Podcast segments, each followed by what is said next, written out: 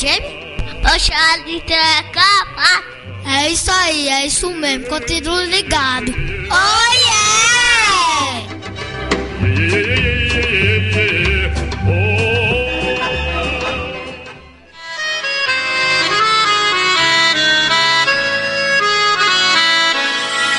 Nascestes aos pés da Chapada, cidade formosa. Graciosa e tem cheiro da flor do piqui. Te guarde, mãe do belo amor, ó penha senhora.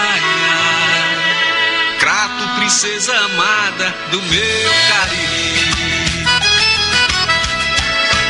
A verde floresta te abraça com tanta riqueza. E a correnteza das águas sempre a te banha. O teu pôr do sol é cenário de rara beleza. Ai, ai, pintando o céu de violeta, recebe o luar. Crato, tesouro em cultura, tu és capital. De cego Aderaldo, Reisado e Banda Cabaçal. És tu, de açúcar que adoçam meu coração. Oásis ao sopé da serra, em meio ao sertão. Venha pro crato ver nossa felicidade. Levar e deixar saudade. Quem nos conhece quer voltar. Te amo, crato, linda flor do Cariri. Minha vida está aqui. Sou do crato Ceará.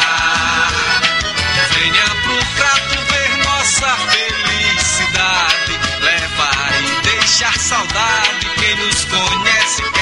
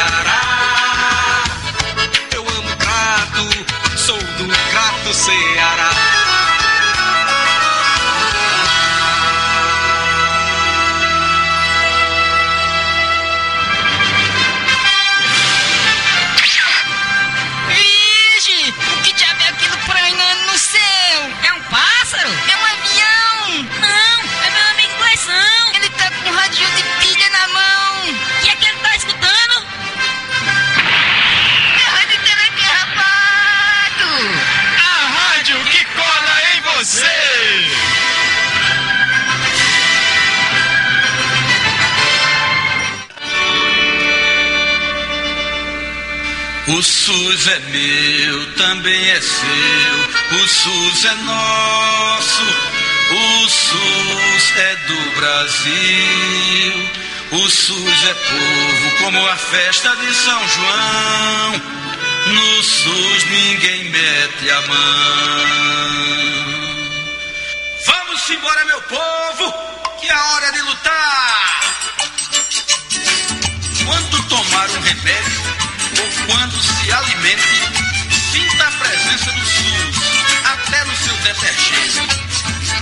vigilância pesquisa, no controle da Anvisa, na vacina e a produção do nosso medicamento, SUS é quase 100% saúde e educação.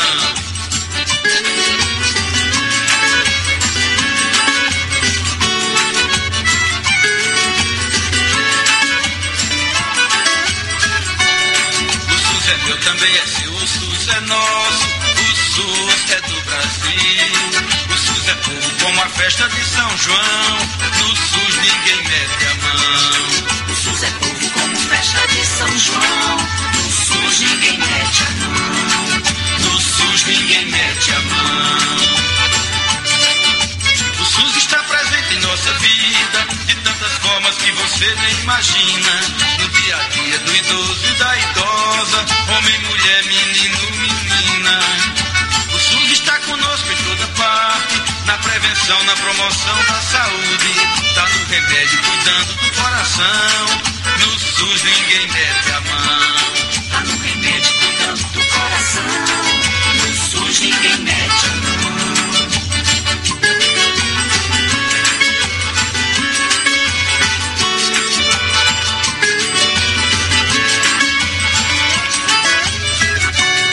O SUS é meu, também é seu, o SUS é nosso o SUS é do Brasil.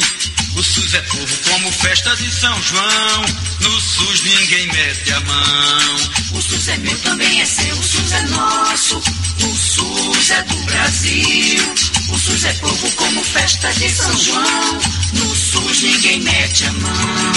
O SUS é povo como festa de São João, no SUS ninguém mete a mão. No SUS ninguém mete a mão.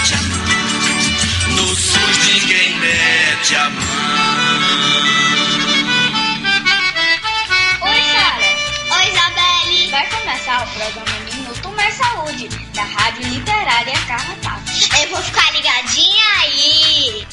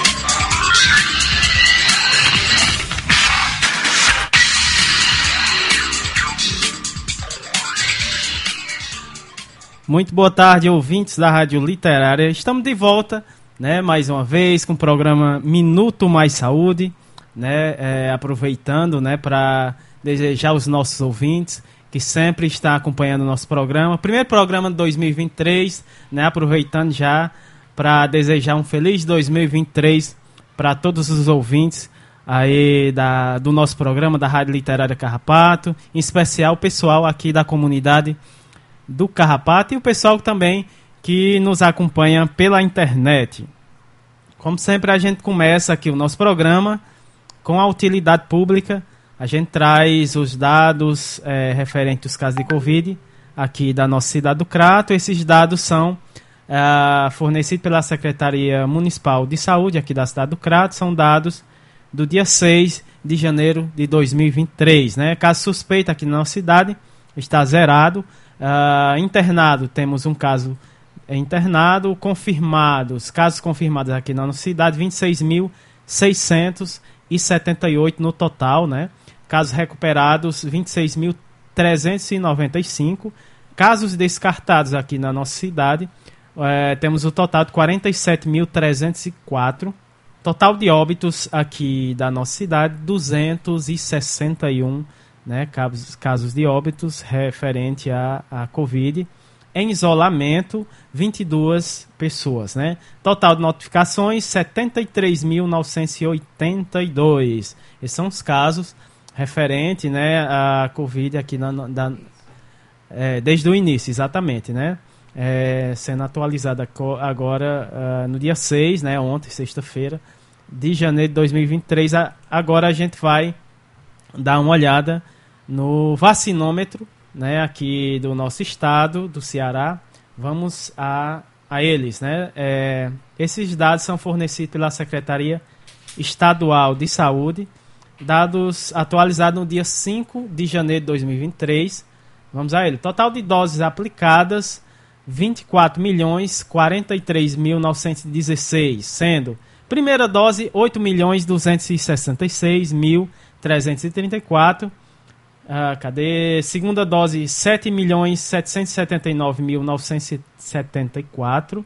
Dose únicas, 275.175. Ah, doses adicionais, 17.135. Primeira dose de reforço, ah, no nosso estado, chegamos a 5 milhões 312.803. Segunda dose de reforço, aqui no nosso estado, 2 milhões 360 mil 130. Né? Esses são é, os dados aqui referente ao vacinômetro aqui no nosso estado, Érica. Cê, é... Muito boa tarde, Érica.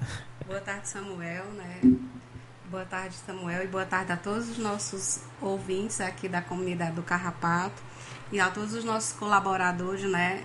Voltamos, né, à nossa programação e de, aproveitando essa oportunidade para desejar um 2023 cheio de esperança, né? Com certeza. De grandes transformações no, naquilo que a gente se propõe a, a fazer dentro da nossa comunidade, dentro do nosso trabalho, mas principalmente no esperançar das transformações que podem vir e que virão no nosso país. Não é isso, Samuel? É, exatamente, Erika.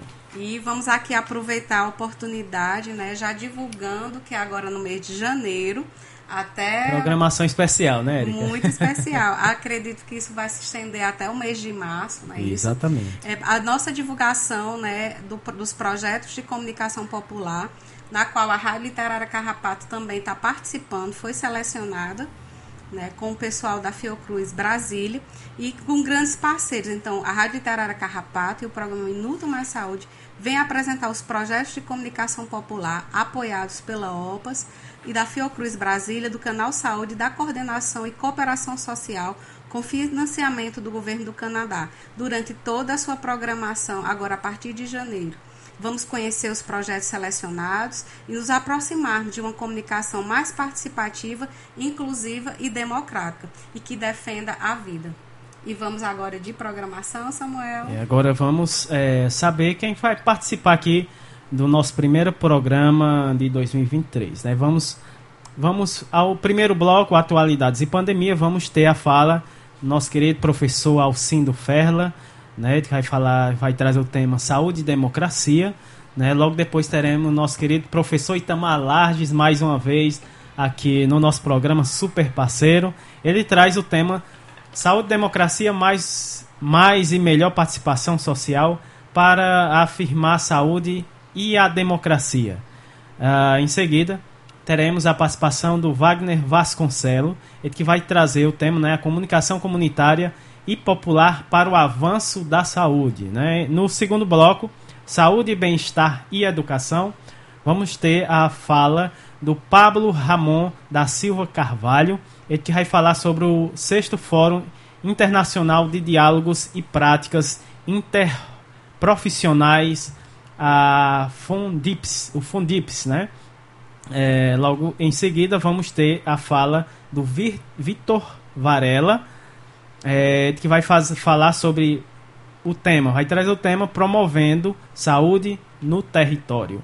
No terceiro bloco, momento arte, cultura, prosa e, e poesias. Projeto Prosa RHS, parceiro, né, aqui do nosso programa, mais uma vez, em 2023, né, mais forte é, também aqui no nosso programa, é, com narrativas em rede. E também temos a nossa parceira, a Luciana Bessa, né, com o projeto Nordestinados a Ler também, uh, vai estar fazendo parceria aqui com o nosso programa, sempre no terceiro bloco. Né? Hoje teremos o Prosa RHS, né, com a participação do Gustavo Turque. Turque. O Elias. Ah, o Elias, né? Ah, perdão, o Elias. Ah, o Elias José é, da Silva ele vai trazer o tema, né? Saúde, democracia, construção em redes. Né? Gustavo é do projeto. Ah, o Gustavo, né?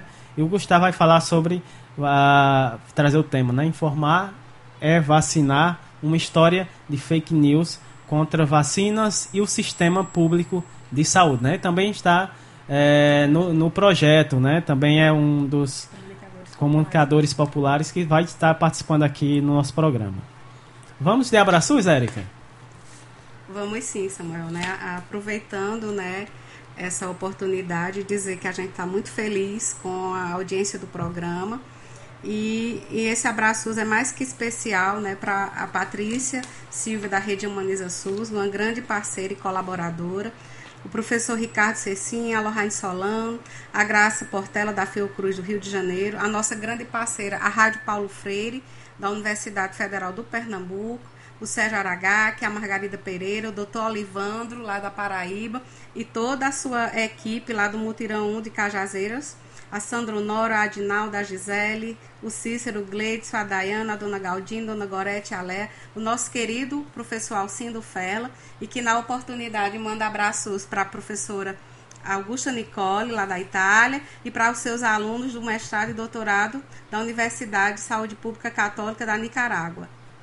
É, vamos também dar de abraços para o Ney Vital, do programa Asa Branca da Rádio Cidade Petrolina, lá no Pernambuco, o nosso querido professor Itamar Lages, a Para, Paula Érica, a ANEPS de Sergipe, o Movimento SUS nas ruas, a nossa grande parceira, a Rádio Comunitária Cafundó aqui do Crato, né, que É, retra- faz a exatamente. retransmissão da nossa programação do programa Minuto Mais Saúde toda segunda-feira às três horas Exatamente. da tarde.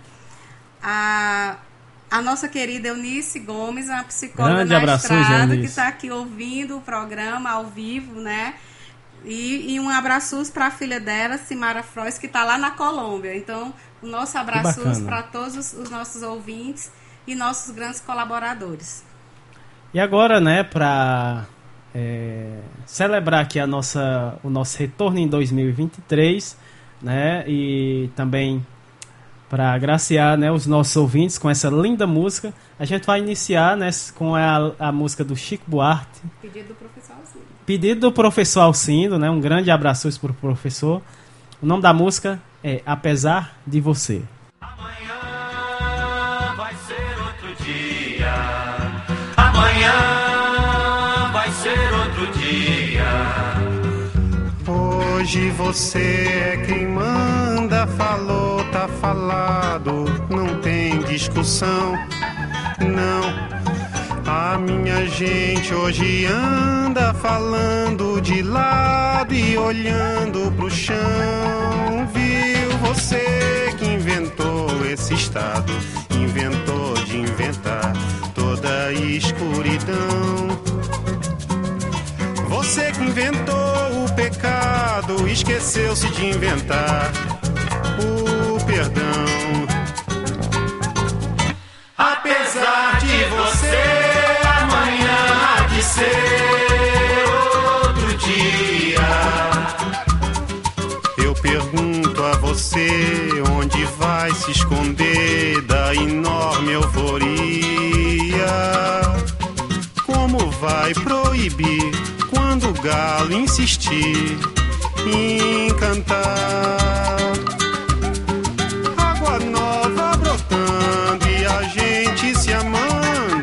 Sem parar.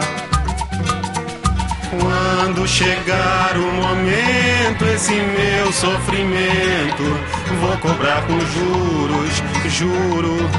Todo esse amor reprimido, esse grito contido, este samba no escuro. Você que inventou a tristeza, ora tem a fineza de desinventar. Vai é dobrado cada lágrima rolada nesse meu penar. Apesar de você amanhã ser outro dia. Ainda pago pra ver o jardim florescer, qual você não queria. Você vai se amargar vendo o dia raiar sem lhe pedir licença. E eu vou morrer de rir que esse dia de vir antes do que você pensa. Apesar de você. Tá aí ouvimos a linda música, né? Apesar de você, do Chico Buarque. E com essa linda música a gente eh, dá início aqui ao nosso programa com o primeiro bloco, Atualidades e Pandemia. Eh, e a nossa primeira fala é do professor Alcindo ah, Ferla, né, que é médico, doutor em educação, professor permanente dos programas de pós-graduação em saúde coletiva, psicologia e Saúde da Família, também membro da Comissão Intersetorial de Recursos Humanos e Relações de Trabalho do Conselho Nacional de Saúde. Ele fala lá de Porto Alegre, no Rio Grande do Sul. Vamos ouvir a fala do professor Alcindo Ferla, que ele vai trazer o tema, né, Saúde e Democracia. Seja bem-vindo mais uma vez aqui no nosso programa. Muito boa tarde, professor Alcindo. Olá, Samuel. Olá, enfermeira Érica. Olá, ouvintes da Rádio Literária Carrapato. Eu sou Alcindo Ferla e vou falar um pouquinho com vocês hoje sobre é, saúde e democracia. Primeiro vou me apresentar um, é, muito rapidamente.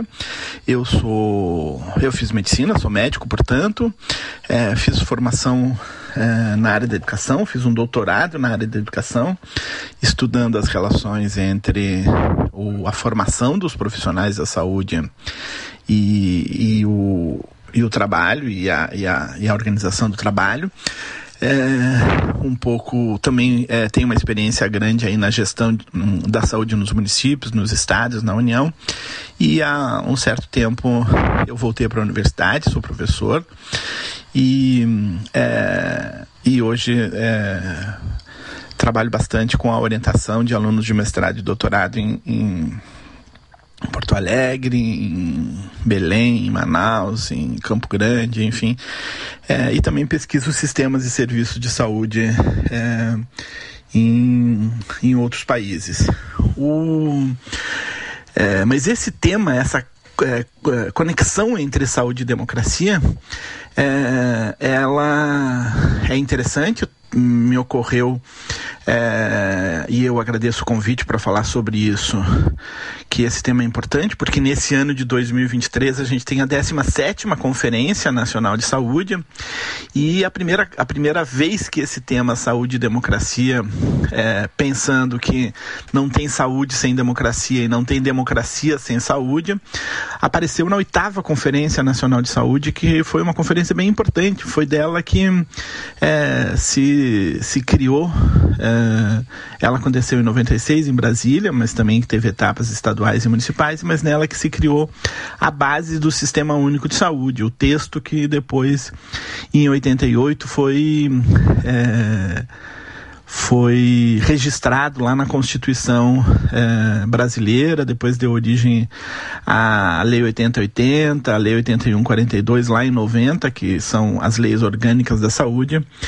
E, eh, e essa ideia está eh, bem forte e talvez o, o, o, lugar mais visível seja na própria definição de saúde, que diz, bom, saúde não é só não ter doença, é ter alimento, é ter acesso acesso à renda, à moradia, à urbanização, à água potável, o emprego, o salário justo. Essas coisas todas que é, a não violência, a liberdade de ir e vir, essas coisas todas que é, a gente considera depois que são fatores que condicionam ou que determinam o estado de saúde é, das pessoas. Então, é, diz isso, que para a saúde ser um direito, como está lá na Declaração Universal dos Direitos Humanos, é preciso que é, tenha esse conjunto de coisas e também o acesso a serviços de saúde de boa qualidade, que são esses que a população brasileira descobriu é, no SUS de forma bem importante. A gente tem uma produção cultural no Brasil é, bem justa, assim, é, é, é, essa também é uma fake news que não é sobre a pandemia, mas que diz que os serviços privados são é, melhores. Na verdade, quando eles são melhores, eles são melhores pela hotelaria, pela condição de infraestrutura, que é muito legal que seja boa e seja confortável também nos serviços públicos. Mas a qualidade das ações de saúde, é, os serviços públicos sempre têm um destaque, ou normalmente têm um destaque.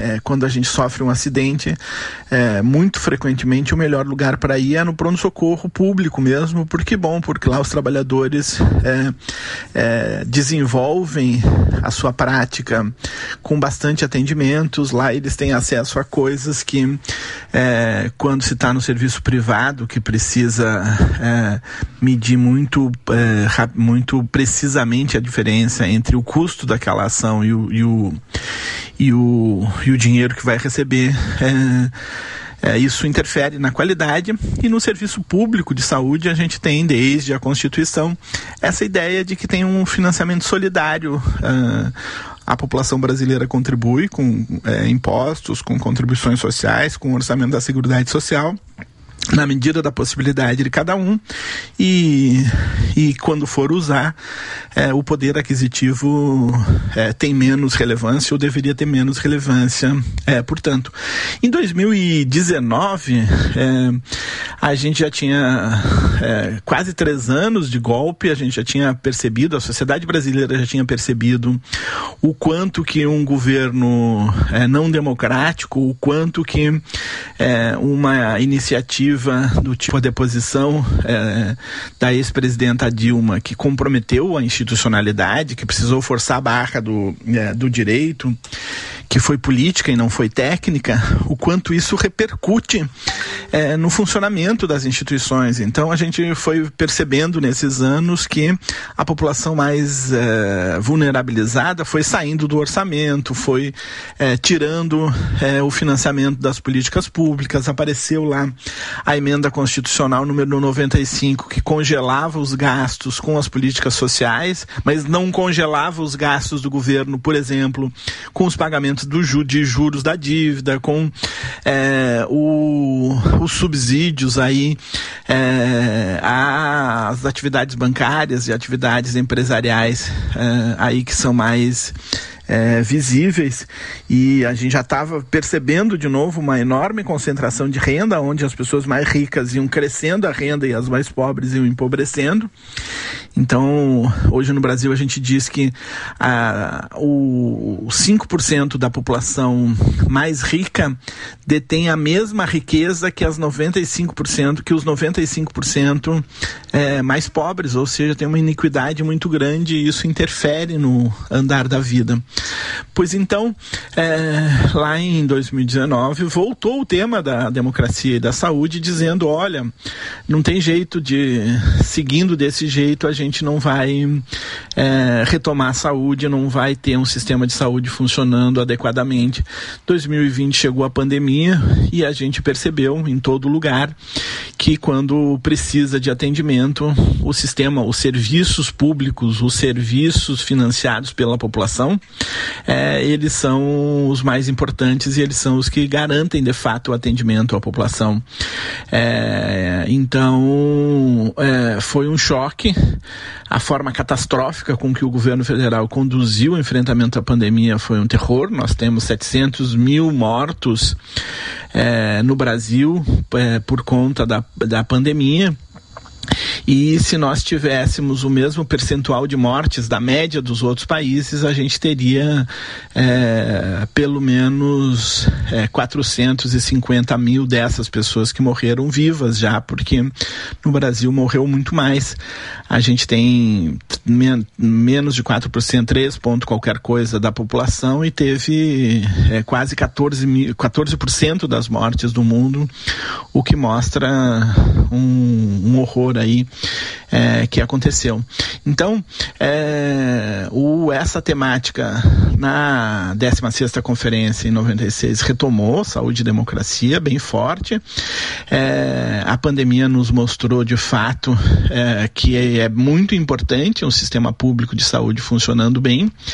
A gente entendeu perfeitamente o que, que é, tentou nos dizer é, o Sérgio Arouca lá na, na oitava conferência, em 96, na abertura, quando ele disse que, olha, o sistema único de saúde que nós queremos para o Brasil é um processo civilizatório. Não vai acontecer só na saúde é, e ele não vai acontecer se a sociedade como um todo não tiver é, também nesse mesmo patamar, se a gente continuar é, fermentando o racismo institucional, o preconceito, naturalizando a violência de gênero, é, naturalizando é, o extermínio de populações indígenas, de populações é, é de negros e negras, de é, população LGBT, essas coisas que a gente durante quatro anos ouviu é, falar com um certo escárnio da live presidencial até o conjunto dos ministros das políticas públicas. Então, esse tempo, que bom, nós é, com um esforço é, conseguimos superar, agora nos coloca diante desse desafio, a 17ª conferência é, está se preparando, a gente já está começando as etapas municipais, as conferências municipais. O tema dessa vez é garantir direitos e defender o SUS, a vida e a democracia. E termina com uma frase poética: e amanhã vai ser outro dia, que é inspirada na música do Chico Buarque, apesar de você, que diz, entre outras coisas, Apesar de você, amanhã há de ser outro dia.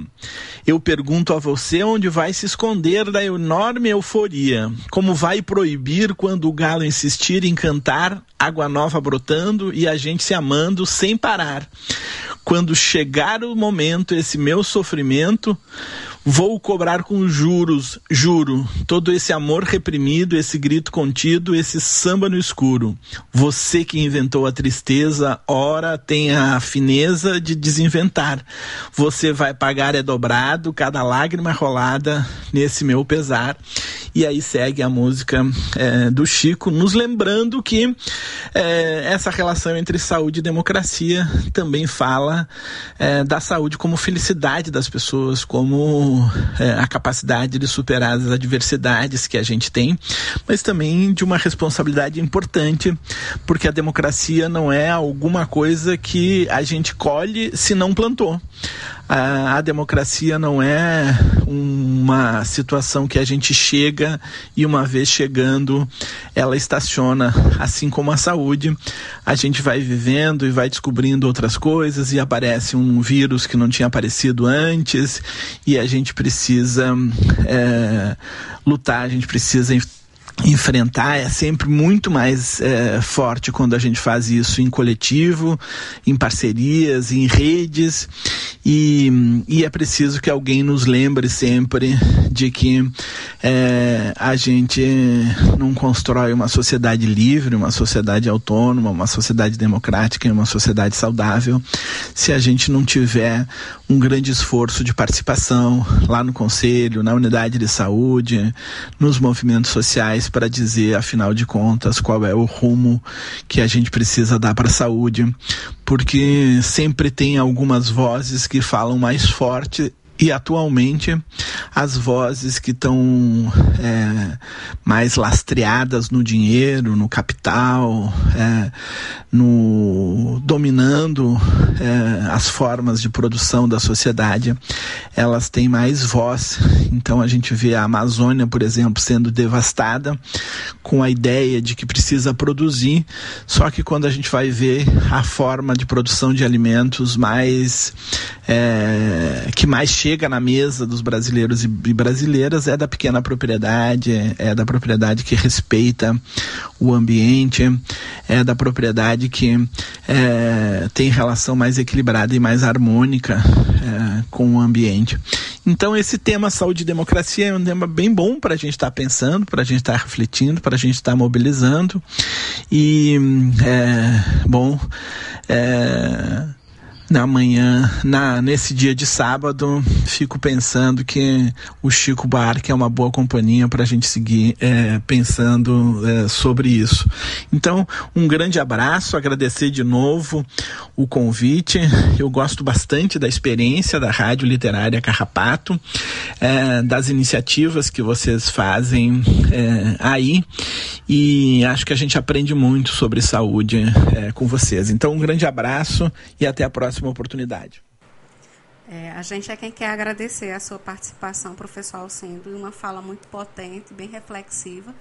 Né? Lembrando que o tema Saúde e Democracia ele vai ser o nosso tema da programação de janeiro, então a gente vai debater, vai refletir né? e vamos vivenciar isso enquanto comunidade, enquanto um, uma proposta de trabalho aqui na comunicação popular, para que a gente divulgue, para que a gente comece a mobilizar essa comunidade, né, para que essa, essa voz ela seja ecoada, né, através das ações, através de atos, né, que a gente precisa realmente estar tá mobilizando a nossa comunidade, né, como um processo de construção, de reflexão crítica, mas que traga também essa necessidade da comunidade, que traga essa voz da comunidade nessa reflexão do seu cotidiano, do seu bem viver e, acima de tudo, nessa sua participação política, né, na tomada de decisões de uma forma mais ativa e mais crítica, mas acima de tudo, bem mais participativa. Né? Esse é um ano, sim,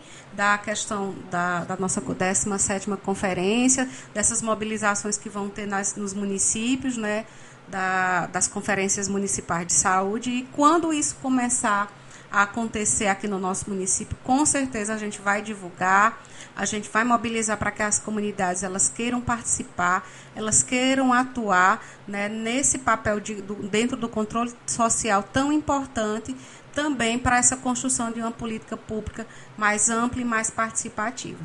Gratidão por sua participação. Agora a gente vai dar procedimento aqui ao nosso programa agora com Itamar Lages, ele que é professor da Universidade de Pernambuco, também conselheiro do Centro Brasileiro de Estudos de Saúde. Ele fala lá de Recife, no Pernambuco. O tema da fala do professor Itamar: Saúde e democracia, mais e melhor participação social para a afirmação, a saúde e a democracia. Então vamos ouvir professor Itamar Lages. Olá, pessoas que, como eu, são fãs do programa Minuto Mais Saúde, aqui na Rádio Literária Carrapato. Olá, meu querido Samuel e minha querida Érica. Muita saudade de vocês e desse público maravilhoso da aqui do Recife, onde eu estou, envia um cheiro na testa de cada pessoa. Pessoas queridas, hoje eu gostaria de refletir um pouco com vocês sobre a importância da democracia participativa como um elemento comunicativo a fim de criar a democracia direta e assim aperfeiçoar a democracia. Por que eu quero falar sobre isso? Porque nos últimos seis anos exatamente de agosto de 2016 até agora há pouco. Nós vivenciamos momentos difíceis em que mecanismos administrativos democráticos foram utilizados contra a própria democracia. Uma parte da classe dominante se utilizou do Estado para praticar opressão econômica, praticar de maneira mais intensa, não é? Opressão econômica, de gênero e de raça.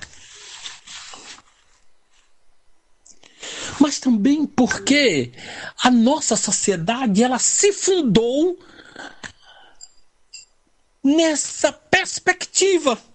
É tanto que nós encontramos no relatório final da oitava conferência, relatório esse escrito em 1986, um trecho que diz assim: a sociedade brasileira, extremamente estratificada e hierarquizada, caracteriza-se pela alta concentração da renda e da propriedade fundiária, observando-se a coexistência de formas rudimentares de organização do trabalho produtivo com a mais avançada tecnologia da economia capitalista.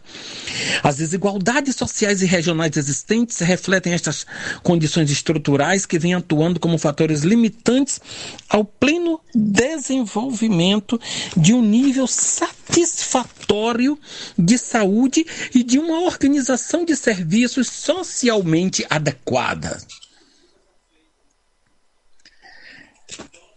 verificamos então, nesse trecho do relatório da oitava,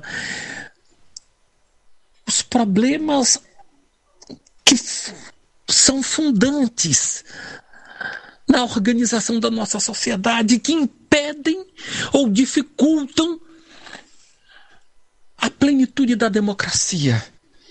Mas, por outro lado, temos elementos, inclusive jurídico-normativos, que nos impulsionam para a democracia direta. E aqui eu quero citar a pelo menos dois desses elementos jurídicos normativos: o artigo 1 e o artigo 14 da Constituição Federal de 1988. E quero lembrar também instâncias que foram inventadas conselhos de saúde, conferências de saúde e orçamento participativo, dentre outras invenções de democracia direta.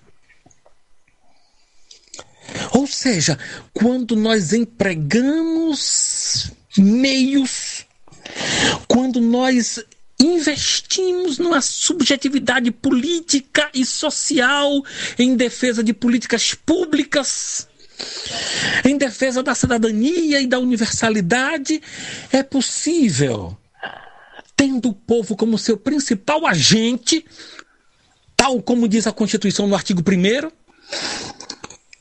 a gente investir na democracia participativa pensando na democracia direta. E Queremos a democracia direta em substituição da democracia representativa? Queremos a democracia direta para substituir o voto, o nosso voto, em vereadores, deputados estaduais e federais e senadores? Para não mais votar em prefeitos, governadores e presidente? De jeito nenhum.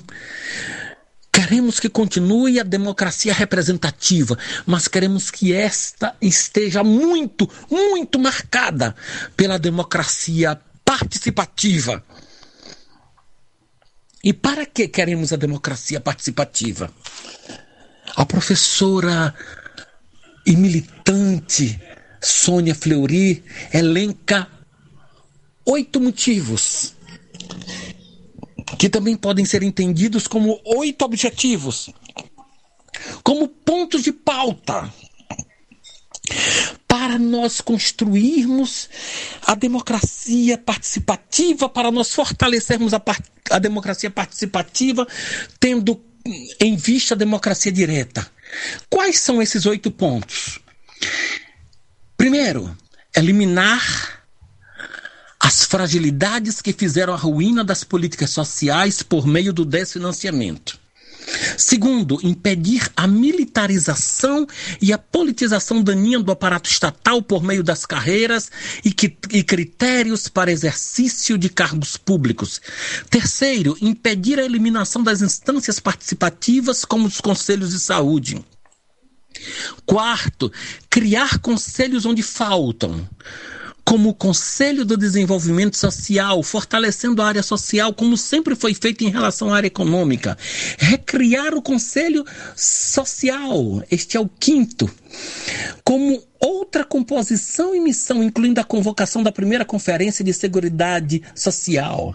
Sexto, utilizar a tecnologia de informação para reduzir os problemas apontados no processo de realização das conferências, de forma a permitir que se tornem um espaço de debate e troca de informações com vista à construção comum das diretrizes políticas. Sétimo, assegurar a participação nas unidades de serviços onde está o usuário e não apenas nos níveis administrativos, municipal, estadual e federal. Oitavo, manter instâncias que permitam a participação da sociedade em cada ministério, que não se comportem como balcões de absorção das demandas sociais, mas como mecanismo de permanente fluxo de troca de informações que garanta sua incidência na definição das políticas públicas. Esse parece ser o caminho. O caminho para avançar para além do paradigma participativo atual e tendo em vistas a democracia atual. Assim, como disse o presidente eleito, diplomado e empossado. Empossado agora em 1 de janeiro de 2023. Democracia sempre, ditadura nunca mais. Aí tivemos a bela fala, né, do professor Itamar Lage, que trouxe o tema saúde e democracia, mais e melhor participação social para afirmar a saúde e a democracia. Linda fala do professor Itamar Lage. Um grande abraço, professor Itamar, né, que é sempre, é, sempre colaborando aqui com a gente, né, Érica? É sim, a gente fica muito feliz sempre com a fala do professor. E dizer que a próxima música foi indicação dele, né? Pra hum, gente iniciar maravilha. agora o bloco 2, não é isso, Samuel? Antes, antes do bloco 2, né, temos a fala do Wagner Vasconcelos, né? E depois a gente vai ouvir a linda música do Alceu Valença, né? Que é a indicação do professor Itamar. Uh, mas antes vamos ouvir a fala do Wagner Vasconcelo, ele que é coordenador da assessoria de comunicação da Fiocruz Brasília e do projeto Comunicação Comunitária e Popular é, para o enfrentamento à pandemia da Covid-19 e outras emergências sanitárias, né? É sim, e a gente agradece a, a participação do professor Wagner, né? E dizer que a gente também está muito feliz né, de participar desse projeto. E a cada programa desse mês, a partir do mês de janeiro, vamos conhecer os outros projetos que também foram selecionados, né, para que a gente fortaleça essa, fortaleça essa rede cada vez mais colaborativa, né, de, de, da comunicação popular como uma voz, como uma força que ecoa, que é a partir da comunidade que pode se transformar e gerar e, e, e, e potencializar a vida nos territórios, não é isso, Samuel? Com certeza, né? E daqui a pouco a gente vai é, no segundo bloco, né? Que a gente vai ver no terceiro bloco que a gente vai ver é, uma dessas iniciativas, né? Uma dessas experiências que a gente vai é, ouvir ao longo dos outros programas que estão por vir. Uh, vamos ouvir o Wagner Vasconcelos, ele vai falar sobre a comunicação comunitária e popular para o avanço da saúde. Então seja bem-vindo aqui ao nosso programa. Muito boa tarde, Wagner Vasconcelos. Eu sou o Wagner Vasconcelos, sou coordenador da assessoria de comunicação da Fiocruz Brasília e também coordenador do projeto Comunicação Comunitária e Popular em parceria com a OPAS, para o enfrentamento da pandemia de Covid-19 e outras emergências sanitárias. Hoje eu vou conversar com vocês sobre a importância da comunicação comunitária e popular no enfrentamento a diversos tipos de problemas em saúde. A gente acredita que, para além da comunicação institucional, que é bastante relevante, uma vez que leva à sociedade informações técnicas, informações científicas sobre diversas questões de saúde, a comunicação comunitária e popular ocupa um lugar bastante central na construção do conhecimento sobre saúde e, consequentemente, sobre a tomada de decisão das pessoas em relação à sua própria saúde. Isso porque é por meio da comunicação comunitária que as pessoas têm acesso a informações de qualidade e também por meio da, por meio da qual elas conseguem identificar lideranças muito próximas a elas que têm uma, um poder de influência bastante interessante. Então, cada vez mais é importante que as instituições, assim como a Fiocruz, se abram e observem a importância da comunicação comunitária.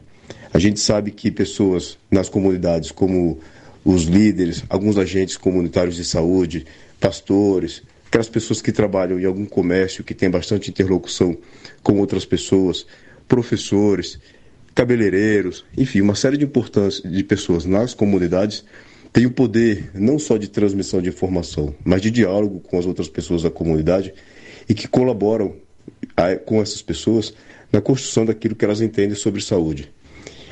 É, um projeto como esse que nós criamos tem essa finalidade. Nós, a Fiocruz, estávamos bastante interessados desde o início da pandemia e por isso, por isso fizemos uma série de, de iniciativas em dialogar de forma mais próxima com a comunidade. Tivemos algumas investidas, é, como alguns programas que foram criados lá no Rio de Janeiro e também aqui em Brasília, e que a gente se aproximou de pessoas que têm esse poder de fazer a comunicação comunitária bastante interessante. E dialogando ao longo da pandemia sobre esse interesse e, em especial, capacitar algumas pessoas, alguns comunicadores populares em temas estratégicos da saúde, como vacinação, combate a fake news, entre outros temas. Nós dialogamos também com a OPAS, que aqui em Brasília é uma parceira bastante forte nossa, que nós temos bastante articulação. Eles tinham também um interesse em trabalhar nessa perspectiva de capacitar lideranças e grupos de comunicação comunitária em temas específicos e estratégicos de saúde. Então, nós juntamos os nossos esforços, criamos e desenhamos um projeto bastante interessante, esse projeto de comunicação comunitária e popular no combate à pandemia de Covid-19 e outras emergências sanitárias, e desenvolvemos uma, uma série de estratégias, não só para capacitação de comunicadores populares, mas também para identificação de coletivos que tenham ações de comunicação já desenhadas em, suas, em seus grupos e que precisassem de algum apoio, em especial financeiro, para executar esses projetos. Então, nós lançamos uma chamada pública, nós selecionamos 15 projetos, três de cada região do país, para que houvesse bastante diversidade, bastante representatividade, e concedemos a cada um desses grupos um total de recursos de 45 mil reais, que eles vão utilizar para desenvolver seus projetos de comunicação comunitária e popular. E são projetos bastante interessantes. Vocês estão conhecendo aqui do programa e imagino que esses projetos vão colaborar de alguma forma com a elucidação de algumas questões que são bastante estratégicas do ponto de vista da saúde coletiva. Então, continuamos acreditando, investindo bastante em comunicação comunitária e popular, estimulamos aos outros grupos que trabalham, ainda que de forma bastante incipiente ou de forma é, bastante específica em determinado grupo, em determinada comunidade, que invistam cada vez mais nesse tipo de, de diálogo com as suas comunidades. Porque é uma forma de a gente colaborar com o esclarecimento de várias questões, a gente desfazer, desconstruir certos mitos e, em especial, falsas informações que circulam com tanta velocidade, é, em especial quanto às questões de saúde. Então, agradeço muito a participação de vocês. Foi um prazer conversar com vocês aqui na Rádio Literária Carrapato, no programa Minuto Mais Saúde. Espero retornar outras vezes e a Fiocruz segue à disposição do que ela puder para colaborar com o desenvolvimento da comunicação comunitária popular. Um grande abraço a todos e obrigado pelo convite mais uma vez. A gente é quem agradece, professor Wagner, né, e dizer muita importância da sua fala. E a gente fica aqui lembrando, quando a gente começou toda a programação da rádio, da, do programa Minuto Mais Saúde, essa participação dentro dessa comunicação local, né? A gente utilizou a motodivulgação, a gente utilizou o, o post informativo, né? afixando é, é, orientações em locais que tinham a circulação da comunidade. Aqui no Cariri, no, no, Ceará, a gente chama muito bodega. A gente fez uma parceria no início com o pessoal da Rádio Paulo Freire, que tinha a bodega do, do seu Mané. Então, a gente tentou né, implementar essa fala mais próxima, mais regional da comunidade, através dessa comunicação popular, que ela realmente ela é participativa, mas ela traz reflexões a partir do olhar dessa comunidade, do seu cotidiano, né? Aqui a gente teve que trabalhar e fazer traduções de, de, de falas, de palavras, tipo, lockdown aqui ficou dentro de casa, né? Para que a população começasse a entender né, esse processo né, ao longo da, da, da, da, das medidas sanitárias, dessas recomendações. Então, assim, a gente foi trazendo realmente a comunicação popular né, é, que intercalou todos os, os, os, programas aqui da, da Rádio Literária Carrapato, não só o programa Minuto Mais Saúde. Então a gente fez uma ampla divulgação, como a gente vem fazendo, e dizer assim, da, do nosso agradecimento por sua participação. E ao, a partir de hoje, ao longo dos próximos programas, vamos conhecer esses projetos né, que potencializam, incentivam e difundem a comunicação popular como um ato né, de, de pedagógico como ato também reflexivo dentro dessas comunidades às quais eles vêm atuando. Então, gratidão pela sua participação. Não é isso, Samuel? Exatamente, Érica. A gente agradece né, a participação do Wagner aqui no nosso programa. Daqui a pouco, no terceiro bloco, a gente vai ver uma dessas experiências né, uh, aqui no nosso programa. Antes uh, da gente iniciar o segundo bloco, vamos ouvir mais uma linda música essa é do Alceu Valença. O nome da música FM Rebeldia. Vamos ouvir essa linda música.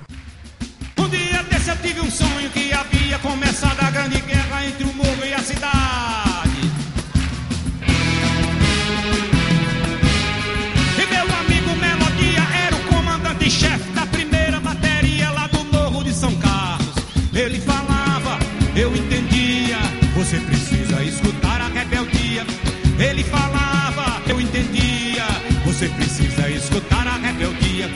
Pantera Negra FM, rebeldia, transmitindo da Rocinha, primeiro comunicado. O pão e circo e o poder da maioria, e o país bem poderia ter seu povo alimentado. E era um sonho, um sonho de um samba tão bonito que eu quase não acredito, eu não queria acordar. Pantera Negra FM, rebeldia, transmitindo da Rocinha, primeiro comunicado.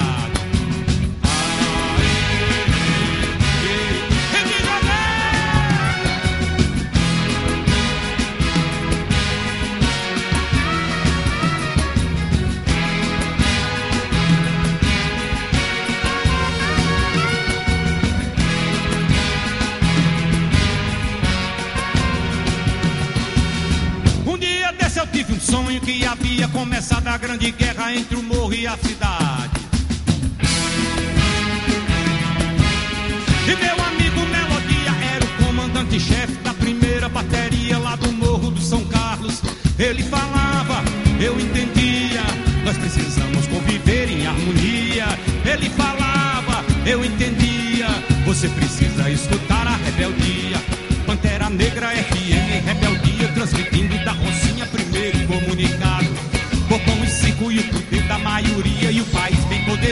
Seu povo alimentado. E era um sonhação de um samba tão aflito que eu quase não acredito, eu não queria acordar. Pantera Negra FM, rebeldia, transmitindo da Rocinha, primeiro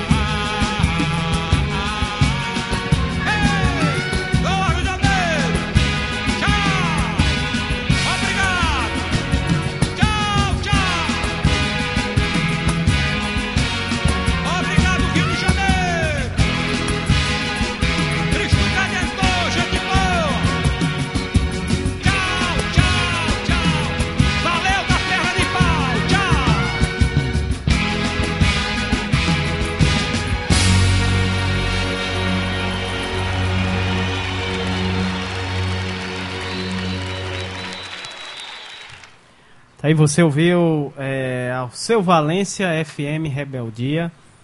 Ah, essa que foi uma indicação do professor Itamar Larges, né? Um grande abraço professor Itamar, direto que está nos ouvindo, né? Direto de Recife, lá no Pernambuco, também participou aqui do nosso programa no primeiro bloco. Agora estamos chegando no segundo bloco, saúde, bem-estar e educação. Né? A primeira fala do segundo bloco é a do Pablo Ramon da Silva Carvalho, ele que é mestre pela, pelo programa de pós- pós-graduação em biotecnologia da saúde pela Unidade Potiguar. Também bachare- bacharelado em enfermagem, especialista em saúde pública com ênfase em saúde da família e em saúde coletiva. Também residente eh, em atenção básica, saúde da família e comunidade eh, pela Universidade do Estado do Rio Grande do Norte. Ele fala lá da cidade de Mossoró, no Rio Grande do Norte. Eh, ele traz o tema, vai trazer o tema, né? A, sobre, ele vai falar, na verdade, sobre a sexta, o sexto Fórum Internacional de Diálogos e Práticas Interprofissionais, o Fundips. Fundips. Vamos ouvir a fala do Pablo. Ah, seja bem-vindo aqui no nosso programa. Muito boa tarde. Oi, pessoal, tudo bem? Eu me chamo Pablo Carvalho, sou enfermeiro de formação e atualmente estou como residente do programa de residência multiprofissional em atenção básica, saúde da família e comunidade pela Universidade do Estado do Rio Grande do Norte, a UERN. Hoje estou aqui com a missão de convidar vocês para participarem do sexto Fórum Internacional de Diálogos e Práticas Interprofissionais em Saúde, o FONDIPS, que acontecerá entre os dias 8 e 10 de fevereiro. na Universidade Federal Rural do Semiárido, a UFESA, aqui no município de Mossoró, no estado do Rio Grande do Norte. Convidamos trabalhadores das políticas sociais, especialmente da área da saúde, usuários do SUS, residentes em saúde, estudantes, pesquisadores, representantes dos movimentos sociais e integrantes de coletivos a mais uma edição do Fondips, dessa vez internacional, hein?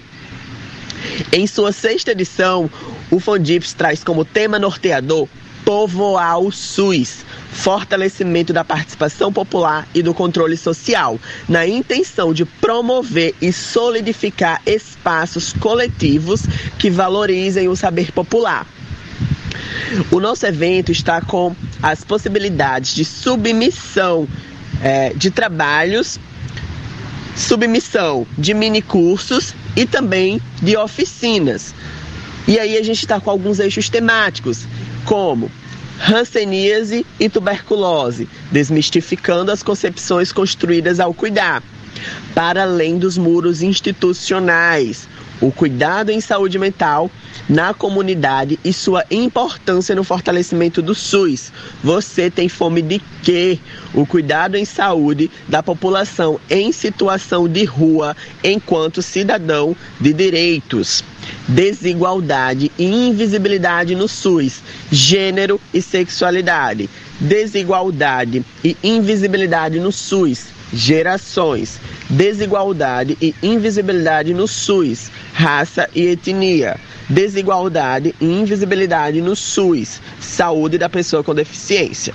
E por fim, educação popular em saúde e controle social como estratégia para fortalecimento do SUS. Então é isso, pessoal. Estou aqui para convidar vocês a participarem dessa sexta edição. Conto muito com a presença de todos, de todos vocês e vamos juntos fazer esse evento. Muito obrigado. Tá aí, tivemos a fala do Pablo, né, convidando aí os ouvintes para sexto, o sexto Fórum Internacional de Diálogos e Práticas Interprofissionais, o FONDIPS. Aí, é, dando continuidade aqui, o segundo bloco, vamos ter a fala do Vitor Varela. Ele que é graduado em Medicina pela Faculdade de Medicina de Juazeiro do Norte e atua como médico da atenção básica na UBS Grangeiro 2. Ele fala aqui da cidade do Crato ele vai trazer o tema promovendo saúde no território. Então vamos ouvir a fala do Vitor Varela. Seja bem-vindo aqui ao nosso programa. Muito boa tarde. Boa tarde, Érico. Boa tarde a todos os ouvintes da Rádio Carrapato. Muito obrigado pelo convite. Meu nome é Victor, sou médico aqui da Unidade de Saúde Grangeiro 2. E hoje nós vamos falar um pouco sobre como promover a saúde né, no território. Bem, é, a Organização Mundial de Saúde ela, ela já traz um aprofundamento sobre os riscos de saúde no mundo né, moderno e que nós devemos reduzir esses riscos como uma forma de promover a vida saudável. É, o Brasil ele vem construindo desde a sua reforma sanitária, né, um processo de descentralização da gestão, e também uma melhoria da participação do controle social nessas pautas. Né? É, os problemas que nos remetem à nossa realidade sanitária né, e causa diretamente efeito no nosso sistema público de saúde é, só faz com que aumente nossa responsabilidade né, enquanto, enquanto médico, enquanto, enquanto profissionais de saúde é, frente justamente a esse, a esse enfrentamento desses determinantes sociais de nossos riscos. Né? E dessa forma, eu acredito que seja urgente a necessidade de ampliar a nossa esperança de vida saudável, é, a fim de evitar principalmente mortes prematuras e incapacidades da população em geral. Né? É, é cada vez mais reconhecida a incapacidade do modelo de atenção vigente, que é baseado hegemonicamente no conhecimento biológico, no parque tecnológico médico, no risco da atenção individual. É, e esse risco de atenção individual, ele acaba meio que só responde mesmo aos processos de saúde e doença de uma população. A gente entende que a, evolução tecnológica e científica, baseada no conhecimento biométrico, deu grandes saltos, né? contribuiu inegavelmente à atenção e aos controles de risco de doenças. A gente pode citar o desenvolvimento de vacinas né? e sua estratégia de utilização populacional, né? é responsável por, por erradicação de muitas doenças, né? como a varíola, como a poliomielite. Né? É... E dessa forma a gente compreende que o modelo biomédico ele foi muito importante. Importante. Todo esse arsenal terapêutico de método de diagnóstico permitiu abordagens precoces e maior efetividade das intervenções, sem dúvida. Né? É, Vive-se a expectativa que se abre no campo do conhecimento instrumental, genético, né, para o controle das enfermidades. Todas essas conquistas não apagam né, esse debate que se dá no novo milênio né, sobre o imperativo ético do direito a viver com qualidade. O aumento da morbimortalidade né, por causas externas tem atingido principalmente jovens e a população em idade produtiva, né, sejam acidentes de trânsito, é, nos conflitos, né, homicídios, suicídios. Né, a gente percebe um predomínio cada vez maior de doenças crônicas não transmissíveis como causa de morte e o recrudescimento de antigas doenças com novas características. Isso se configura questões atuais de saúde da população, para as quais o instrumental científico-tecnológico, por si só, não é suficiente para responder, dada essa complexidade. Então, essas questões significativas que desafiam né, o pensar em saúde né, sob, sob a ótica do desenvolvimento e da condição humana. O Brasil precisa diminuir essas desigualdades sociais tão profundas que refletem claramente a distribuição dos riscos. O Brasil já, já é semelhante a outros países em desenvolvimento. Né? A gente vive hoje uma transição epidemiológica que marca a diminuição da mortalidade por doenças infecciosas, como eu falei, e um aumento da, da mortalidade proporcional de doenças crônicas não transmissíveis. E todo esse debate coloca a necessidade de se delinear estratégias e ações no campo da saúde capazes de apontar para a construção de soluções dos problemas complexos que se vive.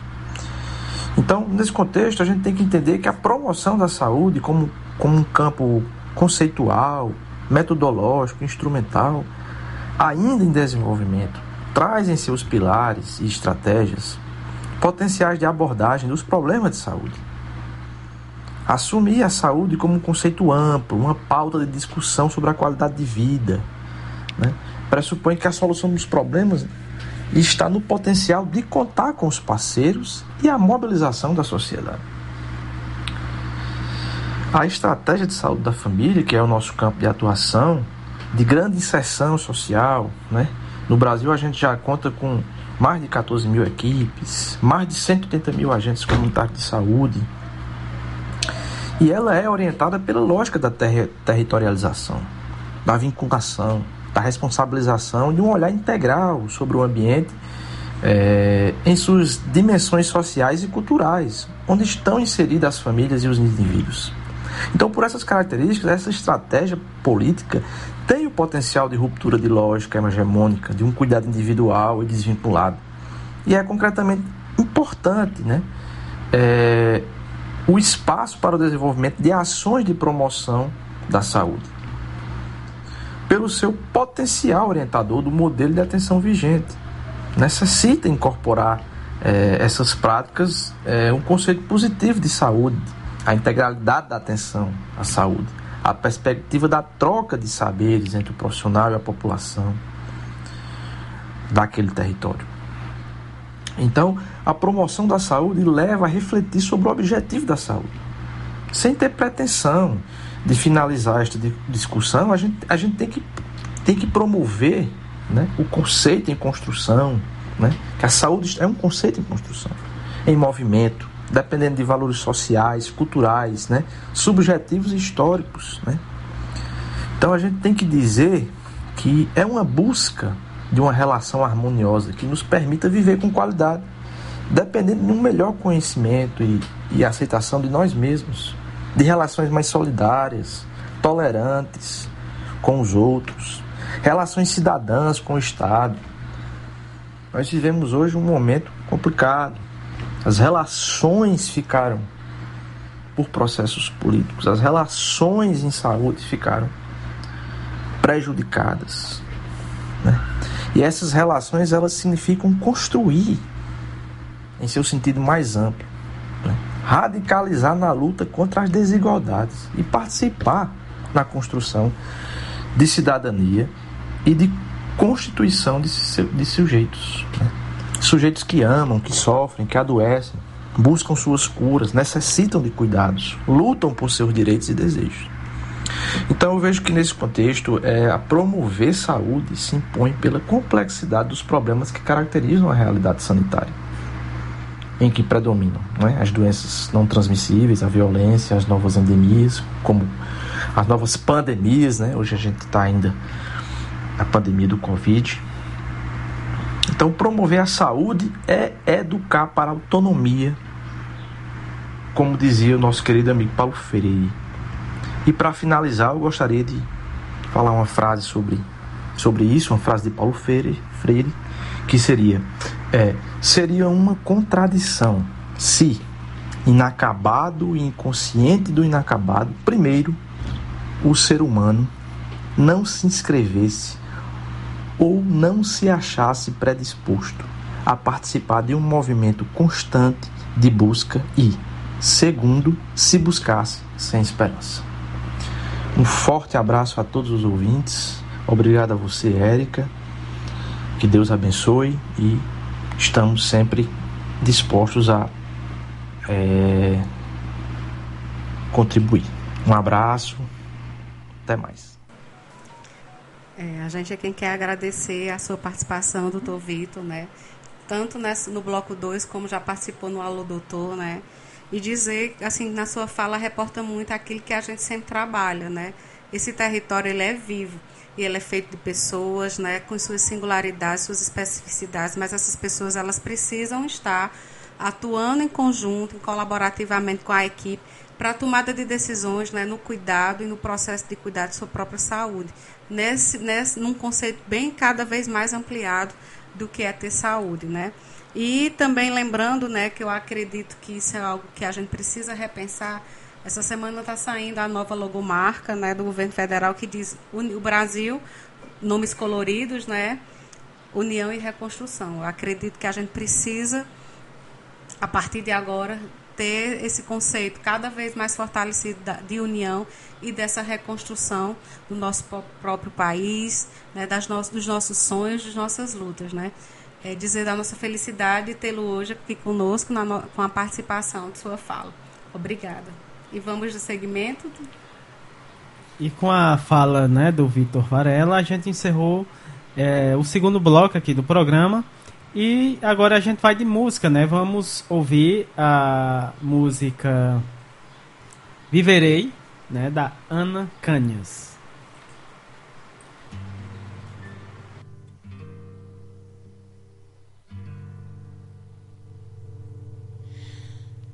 Mesmo que tirem o chão, em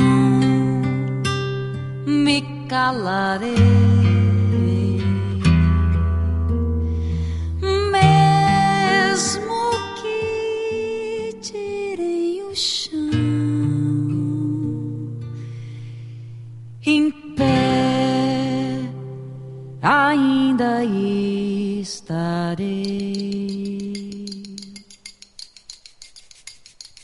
A luta é coração que sangra Bate forte a esperança de um povo que quer o seu direito. Todo respeito e eu só lhe tenho amor. Podem me julgar além da lei, podem me prender, eu andarei. Podem inventar o que nem sei podem me matar. Eu viver.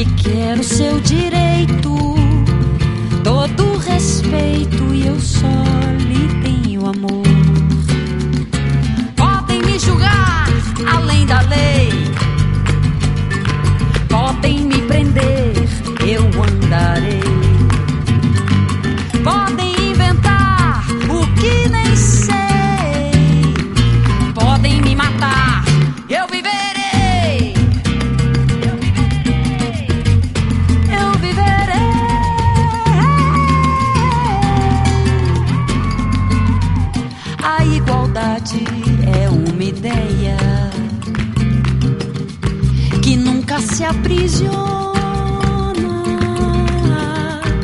Tem a veia aberta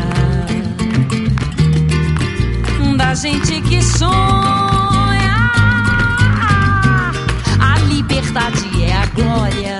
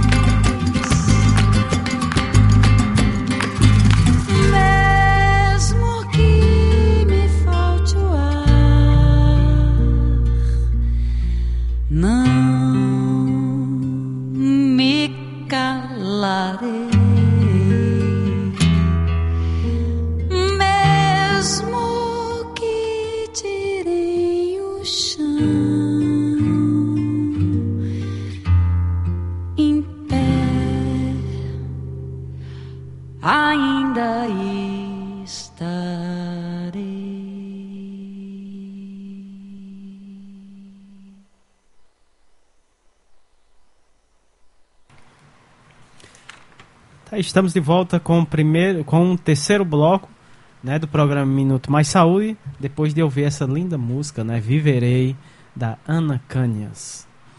E agora a gente vai no nesse terceiro bloco a gente vai ouvir a primeira fala, né, na verdade são três falas, né, apresentando o projeto Informar é Vacinar, uma história de fake news contra vacinas e o sistema público de saúde, né? Essa que é, é uma das iniciativas né, apoiada pelo é, uma das iniciativas é, de projetos de comunicação popular apoiados pela OPAS e a Fiocruz Brasília, né? Ah, e vamos ouvir, né? é, quem vai apresentar esse projeto vai ser o Gustavo, o, Mar o Gustavo que é diretor do filme, né? O Marcelo Colgo, que é diretor de produção, e o Bruno Pe Pedrotti, né? Que é assistente de direção do Ponto de Cultura e Saúde Ventre Livre Coletivo Catarse. Eles falam lá de Porto Alegre, no Rio Grande do Sul. Vamos ouvir eh, essa bela iniciativa.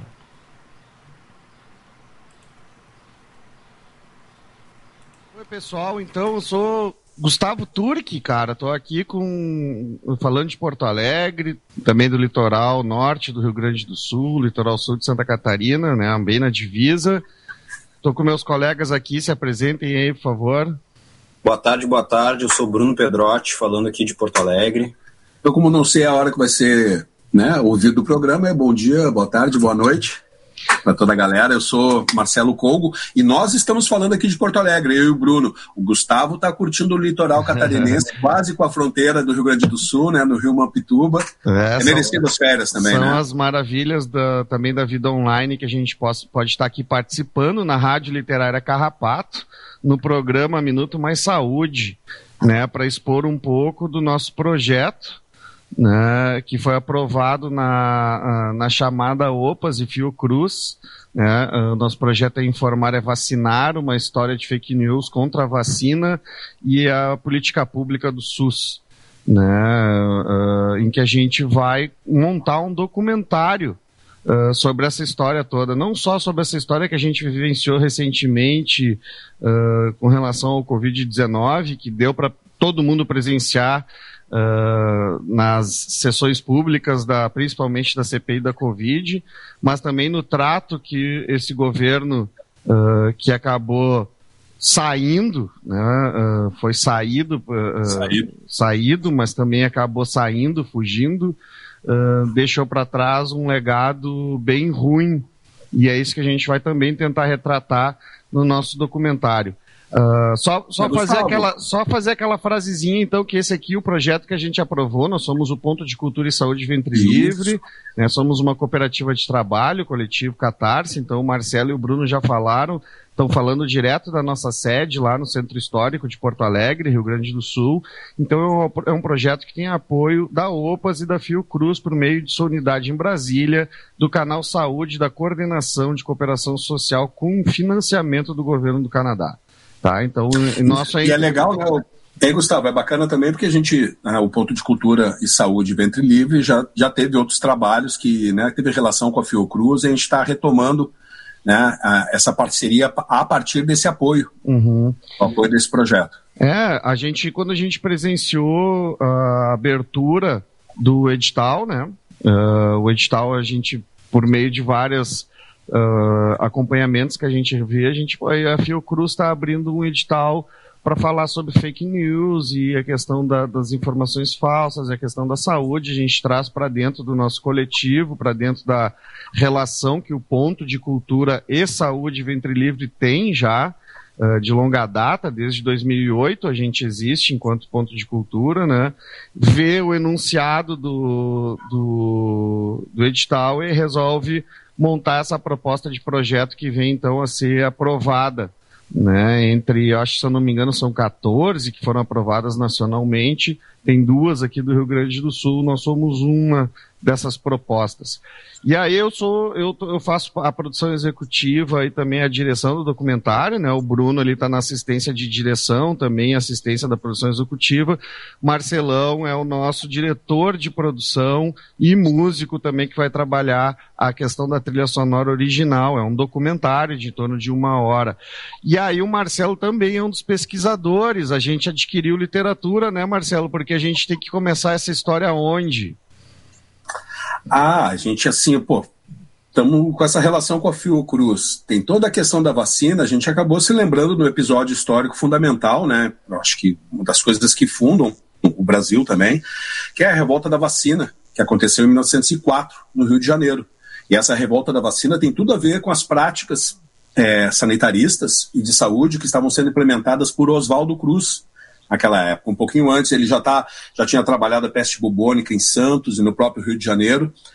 Estava é, é, numa batalha ferrenha contra a febre amarela através da, né, do combate ao mosquito. Tudo isso causava uma série de confusões que, claro, eram confusões que se aproveitavam politicamente os grupos contrários ao governo da época, tanto o, governo municipal de Pereira Passos quanto o federal de Rodrigues Alves, e se aproveitavam desse caldo de insatisfação da população, principalmente a mais pobre, mas mesmo assim, alguns, né, algumas pessoas da elite, como é, o Rui Barbosa, por exemplo, que alegava a questão da, das liberdades individuais para se negar a deixar os vacinadores entrarem em suas casas é, né, para né? vacinarem.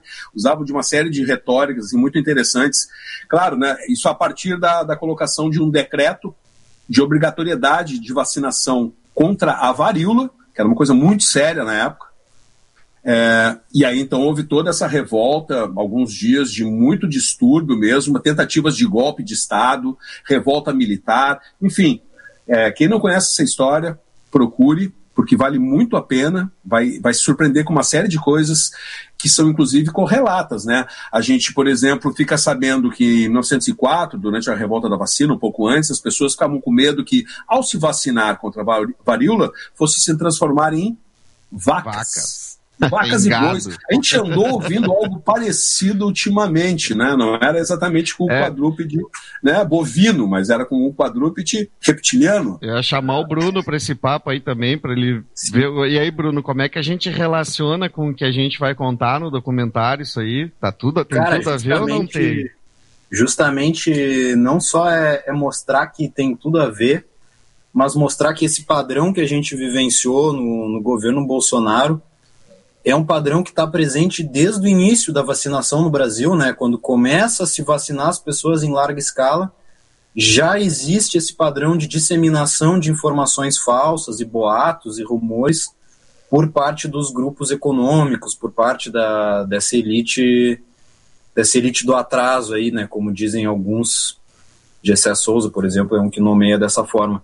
Então, mostrar que isso não é novidade, né? Isso também não é não é por acaso que está se desmontando, né? Esse, esse sistema que que a gente chegou de, de saúde pública na redemocratização, que tinha conseguido alcançar resultados muito satisfatórios, né? A gente tinha conseguido a nível de país construir uma cultura de, uma cultura de vacinação. vacinação. Exatamente. Eu já ouvi, por exemplo, de um, de um colega um amigo colombiano me dizendo que o Brasil era uma grande referência em vacinação, que na Colômbia não tinha Zé Gotinha, que na Colômbia não, não existia toda essa toda essa amplitude de vacinação, por exemplo, infantil que se tem no Brasil. No entanto, hoje, justamente ao se utilizar de, de, das fake news, né, das mentiras, com intuitos políticos e mercadológicos, né, porque isso também é um ataque a um sistema universal de saúde, e é um sistema universal de saúde que permite grandes campanhas de vacinação que cobrem o território inteiro, praticamente universaliza o alcance da população às vacinas. Isso também há muito interesse financeiro por trás, e essa utilização política ela, é, ela causa, né, ela causa o que se chama hoje em dia de hesitação à vacinação. Né? Então, gente... há grupos sociais que hoje em dia hesitam de buscar vacinação porque não estão de acordo com o seu modo de vida, ou então é aquela coisa do temor infundado. Vou colocar um chip, vou virar jacaré, vou virar vaca. É, e aí a gente vai enxergando também uh, intencionalidades bem escusas, bem perversas de limpeza social mesmo, né? A gente especula bastante sobre isso, de que um, uh, também uh, um grupo de pessoas deve, um determinado grupo de pessoas deve sumir para o bem da sociedade por trás dessa história toda. Então é, é uma coisa que é mercadológica, ideológica e é algo que é um, tem uma grande complexidade que a gente vai tentar contar na nossa obra, né? A gente vai tentar uh, nesse documentário estar tá trazendo toda a importância do que é Uh, o processo de vacinação, toda a importância do que é ter um sistema público de saúde forte, como é o SUS no Brasil, né? Mas também vamos contar essa história que não é uma história recente, que nem o Marcelo e o Bruno destacaram, é uma história que vem desde o início do século XX até de antes, né? Então Sim. tem um fato que é muito claro do, ali em 1904 que o Marcelo falou e a gente está em 2020, 2021 e vendo as mesmas coisas. E aí então a gente começa a entender que isso não é por acaso e não é à toa. E para isso a gente está contando também com algumas parcerias, né, Marcelo, né, Bruno? A gente vai tentar trazer uma ludicidade, né? Tentar contar o uh, uh, tem tem nosso desafio estético aqui para a gente finalizar a nossa participação, uhum. né, no, no programa programa Minuto Mais Saúde, da Rádio Literária Carrapato, a gente também tem esse desafio de como que se conta essa história, de como a gente vai uh, fazer com que as pessoas se prendam nesse assunto. E aí, com quem a gente tá, uh, vai lidar, hein, pessoal? A gente está, claro que nós vamos, é, vamos utilizar bastante da tecnologia, poder conversar com as pessoas à distância para ter, trazer boas referências, né, é, para tratar esse assunto, mas também, junto conosco, acho que dois personagens históricos importantíssimos que tem muito a ver com tudo isso que a gente vai estar tá contando, que é o grande cronista, né, o grande escritor brasileiro Machado de Assis e o grande sanitarista, né, o né, o cara que fundou uh, o Instituto Oswaldo Cruz, o próprio Oswaldo Cruz. Eles virão através de dois bonecos né, manipulados pela trupe de trapo, é, dentro de uma estética bastante bastante chegada aqui para nós de Porto Alegre, Rio Grande do Sul, né, o que a gente chama dos bonecos tipo Pandorga, que era um programa que tinha na TVE, aqui do Rio Grande do Sul. Que é a TV pública, né? A da TV Fundação pública, né? Então, essa é uma parceria da estética, da maneira como a gente quer contar a história, mas tem uma que é muito importante também, que é o Conselho Municipal de Saúde, que é com quem a gente está fazendo toda uma costura de lançamentos, né, Bruno? Sim, sim, todo, vão, teremos sessões de lançamento articuladas junto com o Conselho Municipal de Saúde.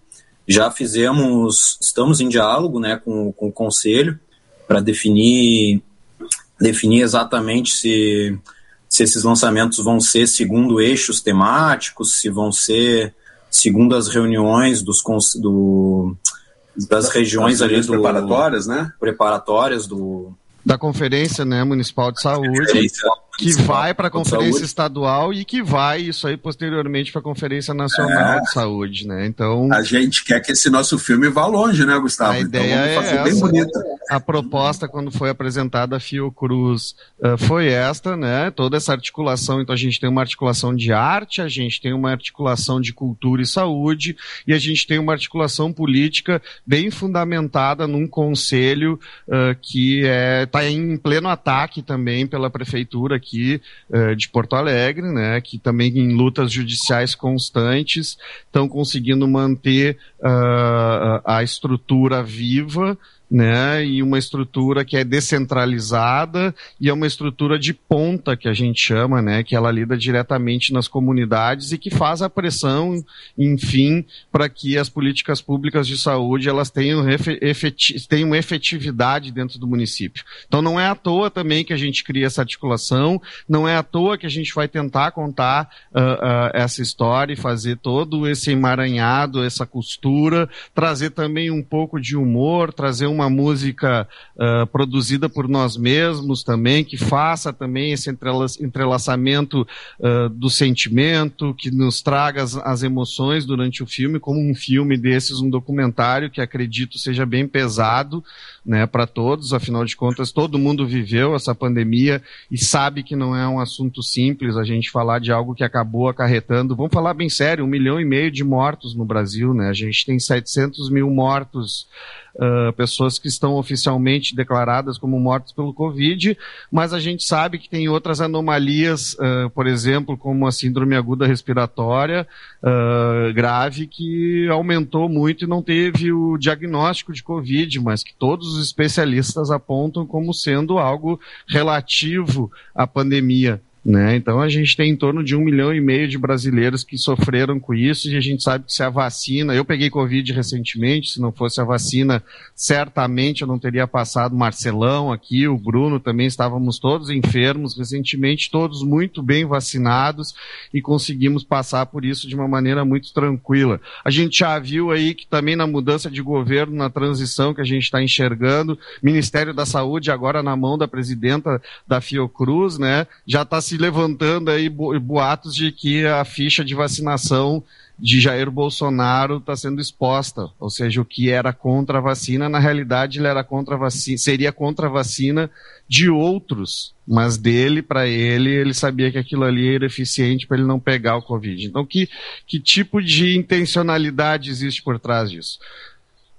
Para finalizar, né, a gente vai deixar o nosso agradecimento, né, Marcelo, né, a gente não tá, ah. né, Bruno, a gente não tá falando só diretamente com o pessoal do Ceará, a gente sabe que esse, esse projeto também lá da Rádio Literária Carrapatos também vai circular nesse meio todo aí, a gente vai conectar esse Brasilzão, é uma grande satisfação aqui do ponto de cultura e saúde Ventre Livre, do coletivo Catarse, tá fazendo parte disso, né, e também deixar à disposição, né, pessoal, deixar à disposição sempre que for necessário. A gente está aí para bater esse papo, seja gravando, seja ao vivo. E também logo na sequência aí por março, abril a gente está lançando o documentário. Alguma fala mais, gurizada? Ah, eu acho que só deixar realmente essa saudação, assim. Eu vou especialmente pro pessoal do Ceará, pro meu pai, meu tio, meu tio cearense, meu pai criado no, Ceará, no interior do Ceará, né, na região do Crato, então vai uma saudação especial aí, porque tenho laços emocionais e culturais com o Ceará. Eu acho que para fechamento também, só reforçar, né, Gustavo, que esse nosso projeto, apesar dele estar tá sendo feito aqui a partir do nosso sul, aqui de Porto Alegre, a partir do Rio Grande do Sul, a gente está buscando buscando uma narrativa que faça sentido a nível de Brasil, né? Então, para quem estiver nos ouvindo na, na Rádio Literária Carrapato, para quem estiver conectando em todos os outros territórios dentro do, dentro do nosso país, a gente quer produzir algo que faça sentido, que possa ser exibido aí tanto no Ceará, quanto em Brasília, quanto em todas as regiões do país, que faça sentido dentro de, da realidade das regiões, né? Então, esse projeto a gente está buscando muito forte ter essa replicabilidade.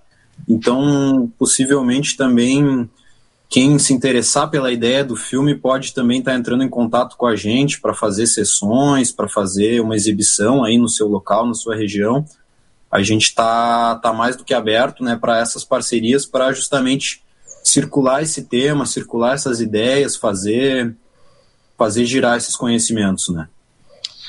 Então é isso, pessoal. Grande abraço a todos e para cima. Vamos. Vamos. É, primeiro, agradecer a participação de vocês, né? né fortalecimento dessa rede colaborativa e afetiva, né? De, de estamos felizes de estarmos juntos nessa caminhada, né? Desse projeto, né? De comunicação popular e da gente poder fazer essas trocas e, e dizer que já está o convite feito para o lançamento do documentário, para que a Sim. gente possa também estar tá reproduzindo aqui na nossa comunidade. Sim, com certeza, né? E, e, e, já dizer a você, Gustavo, e os demais, né, eu falo Gustavo porque eu tive um contato virtual Gustavo, mais, Marcelo e o Bruno, é, né? mais frequente com o Gustavo, mas dizer assim que aqui também somos ponto de cultura, né, onde a gente trabalha a comunicação popular através da rádio literária. A gente tem o um Maracatu e o Nuerê, que já vai completar agora 15 anos, agora em maio, 15 anos de trabalho. Então, se quiser conhecer um pouco desse trabalho, acesse o Instagram, temos documentário, depois eu vou passar para você, Gustavo. Então, e tem também a biblioteca, né, a Oca Literária, onde tem um incentivo à leitura aqui para como diz vocês aí do sul pagorizado, né? Aqui a gente diz por menino, né? Então assim a gente fica muito feliz em poder ouvir, em poder fazer essas trocas, né? E saber que essa comunicação popular ela vai se expandindo, ela vai mobilizando, ela vai transformando, né? As comunidades onde ela ela ecoa né? mas ela ecoa com uma forma de transformação, porque o sentido que dá à, à comunicação é como ela se transforma como um ato pedagógico, um ato de aprendizagem, mas de transformador. E que ela também atravessa esse cotidiano dessa comunidade, aqui no caso da nossa comunidade, né? onde nós temos mais de 15, 15 a 20 comunicadores populares, né? porque Sim. a programação da Rádio Literária Carrapato ela é feita de uma forma voluntária por essas pessoas, pessoas simples, pessoas da comunidade, né, que fazem toda essa contribuição né, na divulgação. Né, é, é, tem programa musical, tem programa de esporte, tem programa de incentivo à leitura, com a participação também aqui das crianças. Então, é essa mobilização que a gente quer promover, é essa transformação. Também temos a feira, né, Samuel, a feira de economia solidária, que a gente vai começou no, durante a, o período ainda da pandemia, acredito que já vai fazer dois anos, né? Isso. E foi através de um programa de rádio onde a gente começou a discutir economia solidária e isso foi mobilizando a comunidade para tentar fazer essa articulação local e produzir e, e organizar a sua própria feira, né? Também tem um, tem um podcast chamado Saúde na Feira. Então, assim, a gente vai. As coisas vão surgindo a partir dessa realidade, dessa comunidade, a gente vai ouvindo. Também tem hoje um projeto aqui na comunidade da, de reciclagem, né, Samuel? Da coleta é, seletiva. Exatamente. Das bombas de cimento, Das né? bombas de cimento e em breve novidades, né? Tá, temos uma proposta, viu, Érica? Em primeira mão aqui, uma proposta da fabricação de é, sabão, né? A partir do, dos óleos, é, reutilização dos, dos óleos de cozinha, né? Então, assim, eu, eu, eu apresentei um pouco esse panorama, né? Porque, assim, a gente fica empolgado quando um ponto de cultura se encontra com ah, outro com, ponto ah, de é cultura, né? Para fazer esse entrelaço, para a gente trocar essas a, o conhecimento, mas acima de, de, tudo os nossos afetos, né? E fortalecer essa rede. E, e, um convite, né? Como é de praxe aqui, a gente espera um dia que vocês possam conhecer aqui o Cariri, a gente diz o Crato, mas a gente se identifica com essa região muito forte na nossa ancestralidade, na nossa cultura. Ontem foi um dia muito especial para quem é do Cariri. Nós tivemos o nosso cortejo cultural, onde vários grupos de, de, de, de brincantes, que assim a gente se denomina, do reizado, do maneiro pau, maneiro pau da dança do coco, das lapinhas, né, né? das lapinhas, né, de tradições culturais que resistem, né, e, e, se, e se fazem a sua manifestação. É, a, durante esse momento de pandemia, esses dois últimos anos não tinha acontecido né, de forma presencial, uhum. não era Samuel? Isso. Então a gente ficou meio limitado, mas ontem foi tivemos isso assim de uma forma muito linda aqui dentro da nossa, do nosso município, para que a gente resgate e resista à preservação dessa cultura né, e da própria vida. Gratidão, Gustavo, e aos, novos, e aos outros integrantes do projeto estamos abertos e, e muito felizes com a participação de vocês, não é isso, Samuel? Exatamente. A gente fica, é, como a Érica falou, né, a gente fica muito feliz em poder estar tá, é, mostrando, né, passando essas iniciativas né, que são apoiadas pela OPAS e também pela Fiocruz Brasília. E a gente está mostra, tá mostrando quanto é importante nessas in iniciativas aqui é, em todo o Brasil essa foi uma das, da, da primeira, uma das primeiras potências é, desses projetos que a gente vai trazer ao longo do, do, das edições do nosso programa. Né? Então essa foi uma. E no próximo programa vai ter outras e nos outros, e nos outros programas terá muito mais. Né? Então, é, só mostrando para vocês né, um pouco dessa riqueza, né, é, dessas iniciativas em todo o nosso país, né, Erika? É sim, e dizer que fiquem coladinhos né, Com na certeza. Rádio Literária Carrapato, que vamos fazer quatro anos de existência e três Eita, anos do programa agora. Entre o mês de fevereiro, é os, três, os quatro anos da rádio. Quatro. E no mês de abril, os três anos do programa Minuto Mais Saúde, não é isso, Samuel? Exatamente. E vamos de programação agora? Vamos seguir aqui nossa programação no terceiro bloco, né? É Uh, momento Arte e Cultura, Prosa e Poesia, projeto. Temos o, a, a, parceria né, com o pessoal do, da rede Humaniza SUS, né, com o projeto Prosa RHS e também com o projeto Nordestinados a Ler. Hoje teremos o projeto Prosa RHS, o nosso querido Elias José da Silva. Ele que vai trazer o tema, o tema da fala dele de hoje, Saúde, Democracia, Construção em Rede. O Elias José da Silva é um educador popular, poeta, terapeuta e compositor, também participante da Rede Humaniza SUS, também representante da é, RHS na Comissão de Comunicação, Cultura e Educação Popular, na organização da décima Conferência Estadual de Saúde do Ceará. Ele fala lá da cidade de Fortaleza, né, Érica? Mas ele é cratense. É cratense, né?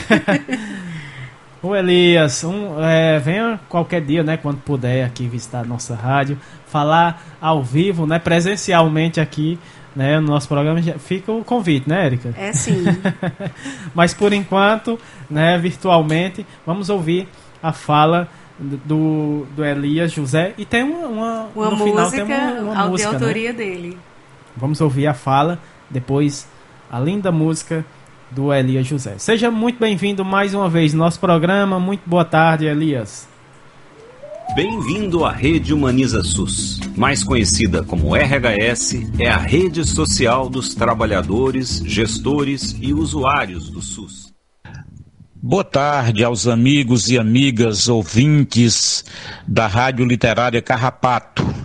Boa tarde aos comunicadores e comunicadoras desta emissora que traz para o nosso público, para a nossa população, informações preciosas e opiniões preciosas sobre a vida, a saúde, a cultura, o meio ambiente, ou seja, dentro de uma estratégia de comunicação popular que engrandece a palavra e ao verbo que se chama educar. Eu sou Elias José, sou educador popular, poeta, compositor e terapeuta, e fui chamado hoje a participar da prosa RHS, essa estratégia também voltada para gerar opinião, informação, conteúdo na forma de uma prosa sobre a saúde e o campo em que a saúde se situa, que é um contexto amplo de saúde. E me chamaram a fazer uma prosa sobre democracia e saúde.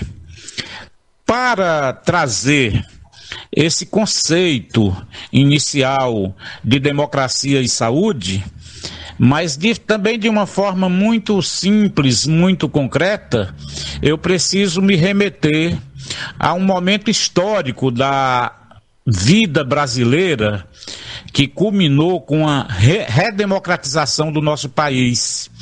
Ali por volta do, dos anos de 1985, 1986 do século XX. O Brasil vinha de um período de ditadura de 21 anos e houve uma luta por eleições diretas. Essa luta, no primeiro momento, não trouxe as eleições diretas, porque aconteceu uma eleição indireta ainda, em que os parlamentares do, daquele tempo no Congresso Nacional trouxeram para si a, o equívoco de fazer uma eleição indireta. Mas logo depois dessa eleição, passados esses momentos, se teve também um momento importante na vida brasileira, que foi a Assembleia Nacional Constituinte. Um outro momento importante daquele contexto histórico foi a oitava Conferência Nacional de Saúde. A reforma sanitária, o movimento pela reforma sanitária brasileira é, trouxe a oitava Conferência Nacional de Saúde, presidida pelo médico sanitarista Sérgio Aroca. E o Sérgio Aroca, naquela oportunidade, ele na abertura da oitava Conferência Nacional, ele se reportou ao conceito democracia e saúde. Mas ele afirmou: saúde é democracia porque ele apontava para o contexto da participação, da participação popular, mas também apontava para uma afirmação importante e contundente de que saúde é muito mais do que o conceito saúde e doença Saúde é moradia, saúde é qualidade de vida, saúde é educação, saúde é cultura. Ou seja, saúde não é só o cuidado com as questões, vamos dizer assim, orgânicas de uma pessoa, com, as, com os problemas físicos, com a saúde mental. Saúde é muito mais para se ter saúde mental, para se ter um completo bem-estar, que afirma também uma, um organismo internacional que todos nós já ouvimos falar, que é a Organização Mundial de Saúde. Então, o Sérgio Aroca trouxe durante esse movimento da reforma sanitária e durante a oitava Conferência Nacional de Saúde esse conceito ampliado da democracia e saúde, que também ele afirmava ao contrário: saúde é democracia. E é natural que, se nós estamos falando de que houve uma oitava Conferência Nacional de Saúde, nós estamos falando de participação, nós estamos falando de encontros, nós estamos falando também de conferências municipais de saúde, muitas vezes conferências locais e regionais de saúde, conferências estaduais e, numa culminância muito maior, as conferências nacionais de saúde. E tudo isso envolve participação. E se envolve participação, envolve democracia. É importante dizer que foi a Assembleia Nacional Constituinte de 1985 que produziu a Constituição Brasileira que rege a vida orgânica, política, social, econômica do nosso país ainda hoje. E foi na Assembleia Nacional Constituinte que foi construída ali a base, o conceito da criação do SUS. E a oitava Conferência Nacional de Saúde, logo em 1986, deu o caráter da participação, da implementação do nosso Sistema Único de Saúde, fruto, produto do movimento sanitário brasileiro. Os princípios da equidade, da universalidade, da integralidade que regem o SUS ainda hoje, que dão a busca, o desafio do SUS ser essa proposta de cuidado de todas as pessoas, de um SUS para todos, da saúde integral, da universalidade de atender a todos e da integralidade e também da equidade, cuidar de quem mais precisa, nasceram na oitava Conferência Nacional. Isso se torna um grande desafio ainda hoje, um desafio gigantesco para o Sistema Único de Saúde, para a saúde pública brasileira. Principalmente quando agora, trazendo essa situação para os dias atuais, o Brasil e a população brasileira acabou de sair de um momento que durou quatro anos, muito parecido com a ditadura militar um desgoverno autoritário, fascista, que não levou a sério a saúde, a educação, a questão ambiental, a questão econômica. Portanto, nós quase que tivemos uma reprise num período mais curto de quatro anos do que foi o período autoritário antes da redemocratização. Então, Novamente agora, quando se volta a respirar um ar de democracia com a eleição do nosso presidente Luiz Inácio Lula da Silva, e que a gente começa de novo a respirar os ares da participação popular, com a volta das conferências, é muito importante a gente compreender o cenário que nós vamos passar a viver novamente daqui para frente. É por isso que se fala muito hoje de união e reconstrução, porque nós precisamos nos unir para reconquistar muitos dos direitos que foram perdidos nesse período recente que terminou agora no final do ano passado, que foi o desgoverno do Jair Bolsonaro. E a gente volta a respirar a busca, a reconstrução, reconstruir as formas de participação, as conferências, os seminários, os debates, a busca da construção coletiva de uma saúde que queremos, porque essa saúde que temos, ela está tremendamente aviltada, ela não integra, ela não universaliza e ela não é equânime. E isso vai precisar ser tudo reconstruído nesse próximo e já atual governo. Para concluir, eu quero afirmar que participação popular se constrói na base, na comunidade no nosso lugar onde fazemos nossos trabalhos laborais, onde atuamos. A participação nasce e se forja no lugar onde nós vivemos, no local. É por isso que participação popular também tem tudo a ver com desenvolvimento local, com economia criativa, com economia solidária, com saúde popular, com práticas integrativas, com educação popular, com movimento popular. É importante que nós Consideremos isso quando nós pensamos em participação. E quando nós vamos para uma conferência nacional, local mesmo, municipal, estadual, nós vamos como representantes daquele ambiente, daquela base, daquela comunidade onde atuamos. Então isso é importante nós termos em mente.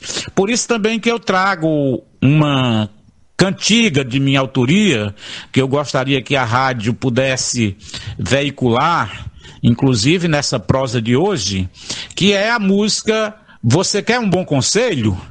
E aí eu gostaria que vocês e o público ouvinte pudessem ouvir. Grande abraço.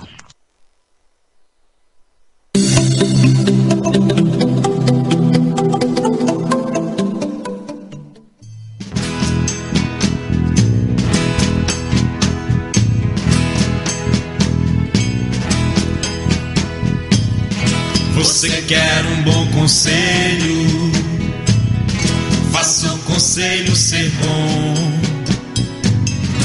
A promoção à saúde, a saúde da saúde passa por um bom conselho. Você quer um bom conselho?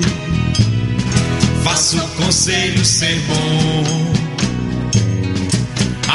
promoção saúde, a saúde da saúde passa por um bom conselho.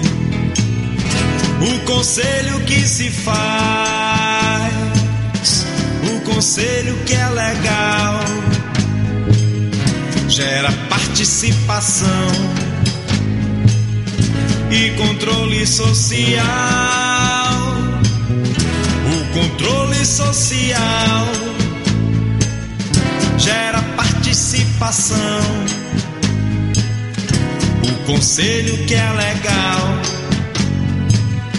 é o conselho que se faz. Você quer um bom conselho? Faça o conselho ser bom. A promoção à saúde, a saúde da saúde passa por um bom conselho. Você quer um bom conselho? Faça o conselho ser bom. A promoção à saúde, a saúde da saúde passa por um bom conselho. O controle social é a primeira missão. Promover saúde boa e acolher o cidadão. Acolher o cidadão, promover saúde boa é a primeira missão. O controle social. Você quer um bom conselho? Faça o conselho ser bom promoção à saúde, a saúde da saúde passa por um bom conselho. Você quer um bom conselho? Faça o conselho ser bom. A promoção à saúde, a saúde da saúde passa por um bom conselho. Na construção coletiva que o conselho se faz. O saber compartilhado gera um caminho de paz. Gera um caminho de paz. O saber compartilhado, pois o conselho se faz na construção coletiva Você quer um bom conselho? Faça o conselho ser bom.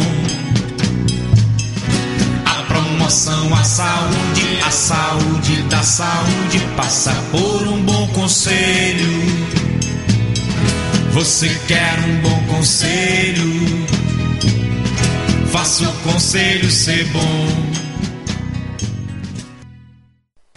Tá aí, né? Linda música de autoria do Elia José, né? Encerrando aqui o nosso programa de hoje, de hoje com chave de ouro, né, Érica? É sim, Samuel. De antemão a gente agradece, né, a todos. Vamos de abraços. Vamos de abraços, né? Agradecendo aí todos os nossos ouvintes que esteve com a gente, né? Carrapateando. É, e dizer que esse é o primeiro programa agora aqui do janeiro, né? Final de semana que vem, dia 14, temos o segundo programa. Lembrando que a temática do programa é saúde e democracia. Então, com novos convidados, com novas formas de comunicação, de fala, né, de interação com vocês. Então, a gente agradece. E o abraço de hoje, mais que especial, para Patrícia Silva, da Rede Humaniza SUS, para o professor Ricardo Cecim, a Lohane Solano, a Graça Portela, da Fiocruz Rio de Janeiro, a nossa grande parceira Rádio Paulo Freire, da Universidade Federal do Pernambuco, Sérgio Aragac, a Margarida Pereira, doutor Olivandro, que em breve vai estar conosco, a UBS Mutirão, lá de Cajazeiras, na Paraíba, Sandro Nório, a Adinalda, a Gisele, o Cícero, o Gleides, a Daiane, a Dona Galdino, Dona Gorete Alea, nosso querido professor Alcindo, né, e estendendo abraços, vai para a professora Augusta Nicole, os alunos de mestrado e doutorado lá da Universidade de Saúde Pública da Nicarágua, o, pro, o grande colaborador também da Rádio Ney Vital, da, da Rádio Asa Branca, né, que apresenta um programa nas Asas da Asa Branca da Rádio Cidade 870 de Petrolina, no Pernambuco, nos querido professor Itamar Lages, um grande, um grande colaborador, a Paula Érica, a ANEPS, o Movimento SUS nas Ruas, a nossa grande parceira também, a Rádio Cafundó, a Simara Frost, né, a filha da, da Eunice Gomes, que está aqui ouvindo a gente através da Rádio Post. Em breve também estará conosco numa programação mais que especial. Ela que é psicóloga, e é uma psicóloga que está na estrada, né, dirigindo uma Kombi, né, e fazendo um trabalho de escuta dentro dessas comunidades que ela vem lá de Minas e desceu aqui para o Ceará e apareceu aqui no Carrapato conosco, né, Samuel? Mais abraços. É, é, mandar um abraços né, especial para o pessoal da comunidade né, do Carrapato que está na escuta do nosso programa. E dizer que próximo programa teremos mais convidados, mais iniciativas né, é, desse, desse projeto maravilhoso né, que está é, é, potencializando as ações e as iniciativas em todo o Brasil. Né? E, Érica, aproveitar né, a nossa audiência, os, os ouvintes, a audiência tanto do, do programa Minuto Mais Saúde, na Rádio Literária no sábado, quanto também no, do, do é, da Rádio Cafundó, né, no, que reprisa o nosso programa é, na segunda-feira, né, partir a, a, partir das 15 horas. Fazer um convite aqui para todo o pessoal, todo o pessoal que, que faz cultura aqui na cidade do Crato, né, Uh, a partir do dia 14, né, próximo sábado pela manhã, vai iniciar as conferências uh, territoriais de cultura, que faz parte né, da programação da terceira Conferência Municipal de Cultura aqui da cidade do Crato. Né, é, e aí vai se iniciar com, com essas conferências territoriais. Né, então vai, vai ser dia 14, se inicia lá na, no CRAS da Ponta da Serra, uh, das 8 da, das 8h30 da manhã às 12h30 da manhã. É, e é importante a, a, nossa participação, né? Porque é, é o momento da gente levar as nossas demandas enquanto grupos culturais, espaços culturais, né? Todos nós que fazemos cultura para é, é, juntos elaborar né, e fortalecer a uhum. nossa cultura da nossa uma cidade. Política né? local. Uma política local, né? É, que abranja todos nós que fazemos cultura, né? Então, dia 14 vai iniciar essa, essa conferências territoriais, né? Lá na, na na Ponta da Serra. Dia 21, lá no Baxios, nos Baxis, né? Uh, e dia 28, aqui no centro da cidade, mais especificamente lá no Seja, né? Todos no mesmo horário, né? Das 8h30 às 12h30. Dia 14 inicia lá na Ponta da Serra, no CRAS, né? E dia 21 lá no Baixio, né? Uh, numa escola municipal lá do, do Baixio. Se eu não me engano é Baixio do, do Muquem, né? Que tem uma escola uhum. lá. Mas que abrange todo o, o, o a, aquela região. E no dia 28, uh, aqui mais no centro da cidade, né? É, especificamente lá no Seja. Então, de 8h30 às 12h30, né? Convocando todo o pessoal que faz cultura aqui na nossa cidade do Crato. Os convidados de hoje. Sim, é, é, agradecendo, né? A gente agradeceu os nossos ouvintes, agora a gente vai agradecer os nossos colaboradores de hoje, Érica. Uh, o professor Alcindo Ferla, né, grande colaborador, o professor Itamar Lages, uh, o Wagner Vasconcelo, ao Pablo Ramon da Silva Carvalho, ao Victor Varela, uh, também ao Gustavo, ao Marcelo e ao Bruno, e ao nosso querido Elias José da Silva, que nos ajudaram a fazer o programa de hoje, Érica. Um grande abraço aí para toda essa turma. Uh, que uh, nos ajudaram a fazer o programa Minuto Mais Saúde de hoje, mais que especial, né? Estamos de volta uh, em 2023 de vento em popa, né? É sim, e assim dizer que a gente está muito feliz com essa parceria, né, da, é, do projeto, né, pessoal da OPAS, da Fiocruz Brasília, do Canal Saúde, né, financiado pelo pessoal do, do, do Canadá, da coordenadoria, e dizer que cada final de semana a gente vai trazer um colega para apresentar, porque a gente se fortalece em rede, divulgando né, a comunicação popular, né, essa representação tão importante de vários, várias experiências que estão acontecendo é, aqui no nosso país, né, no Brasil, Exatamente. em várias regiões, não é isso, Samuel? Com certeza, né? E para encerrar o nosso programa de hoje, né, a gente traz essa música que a gente sempre encerra, né? É, um é, mantra um aqui mantra, do... né, que é a música A Reza do Fogo, né, do grupo Ale de Maria. Linda música. Gratidão a todos. Grande abraço a todos e até o próximo programa.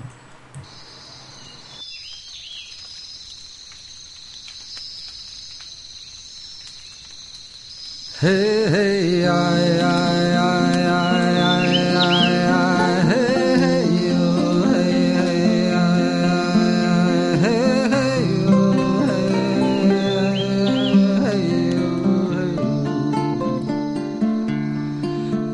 Nessas horas que estamos diante do fogo, Deus convoca tudo e todos num momento de oração para rezar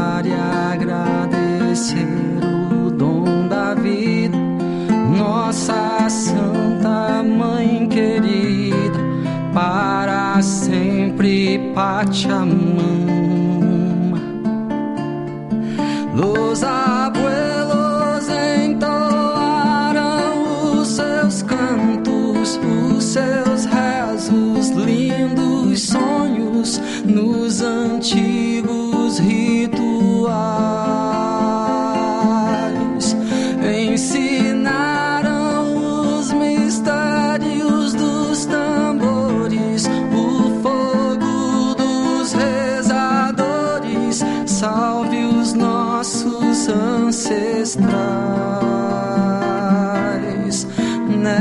nessas horas que estamos diante do fogo.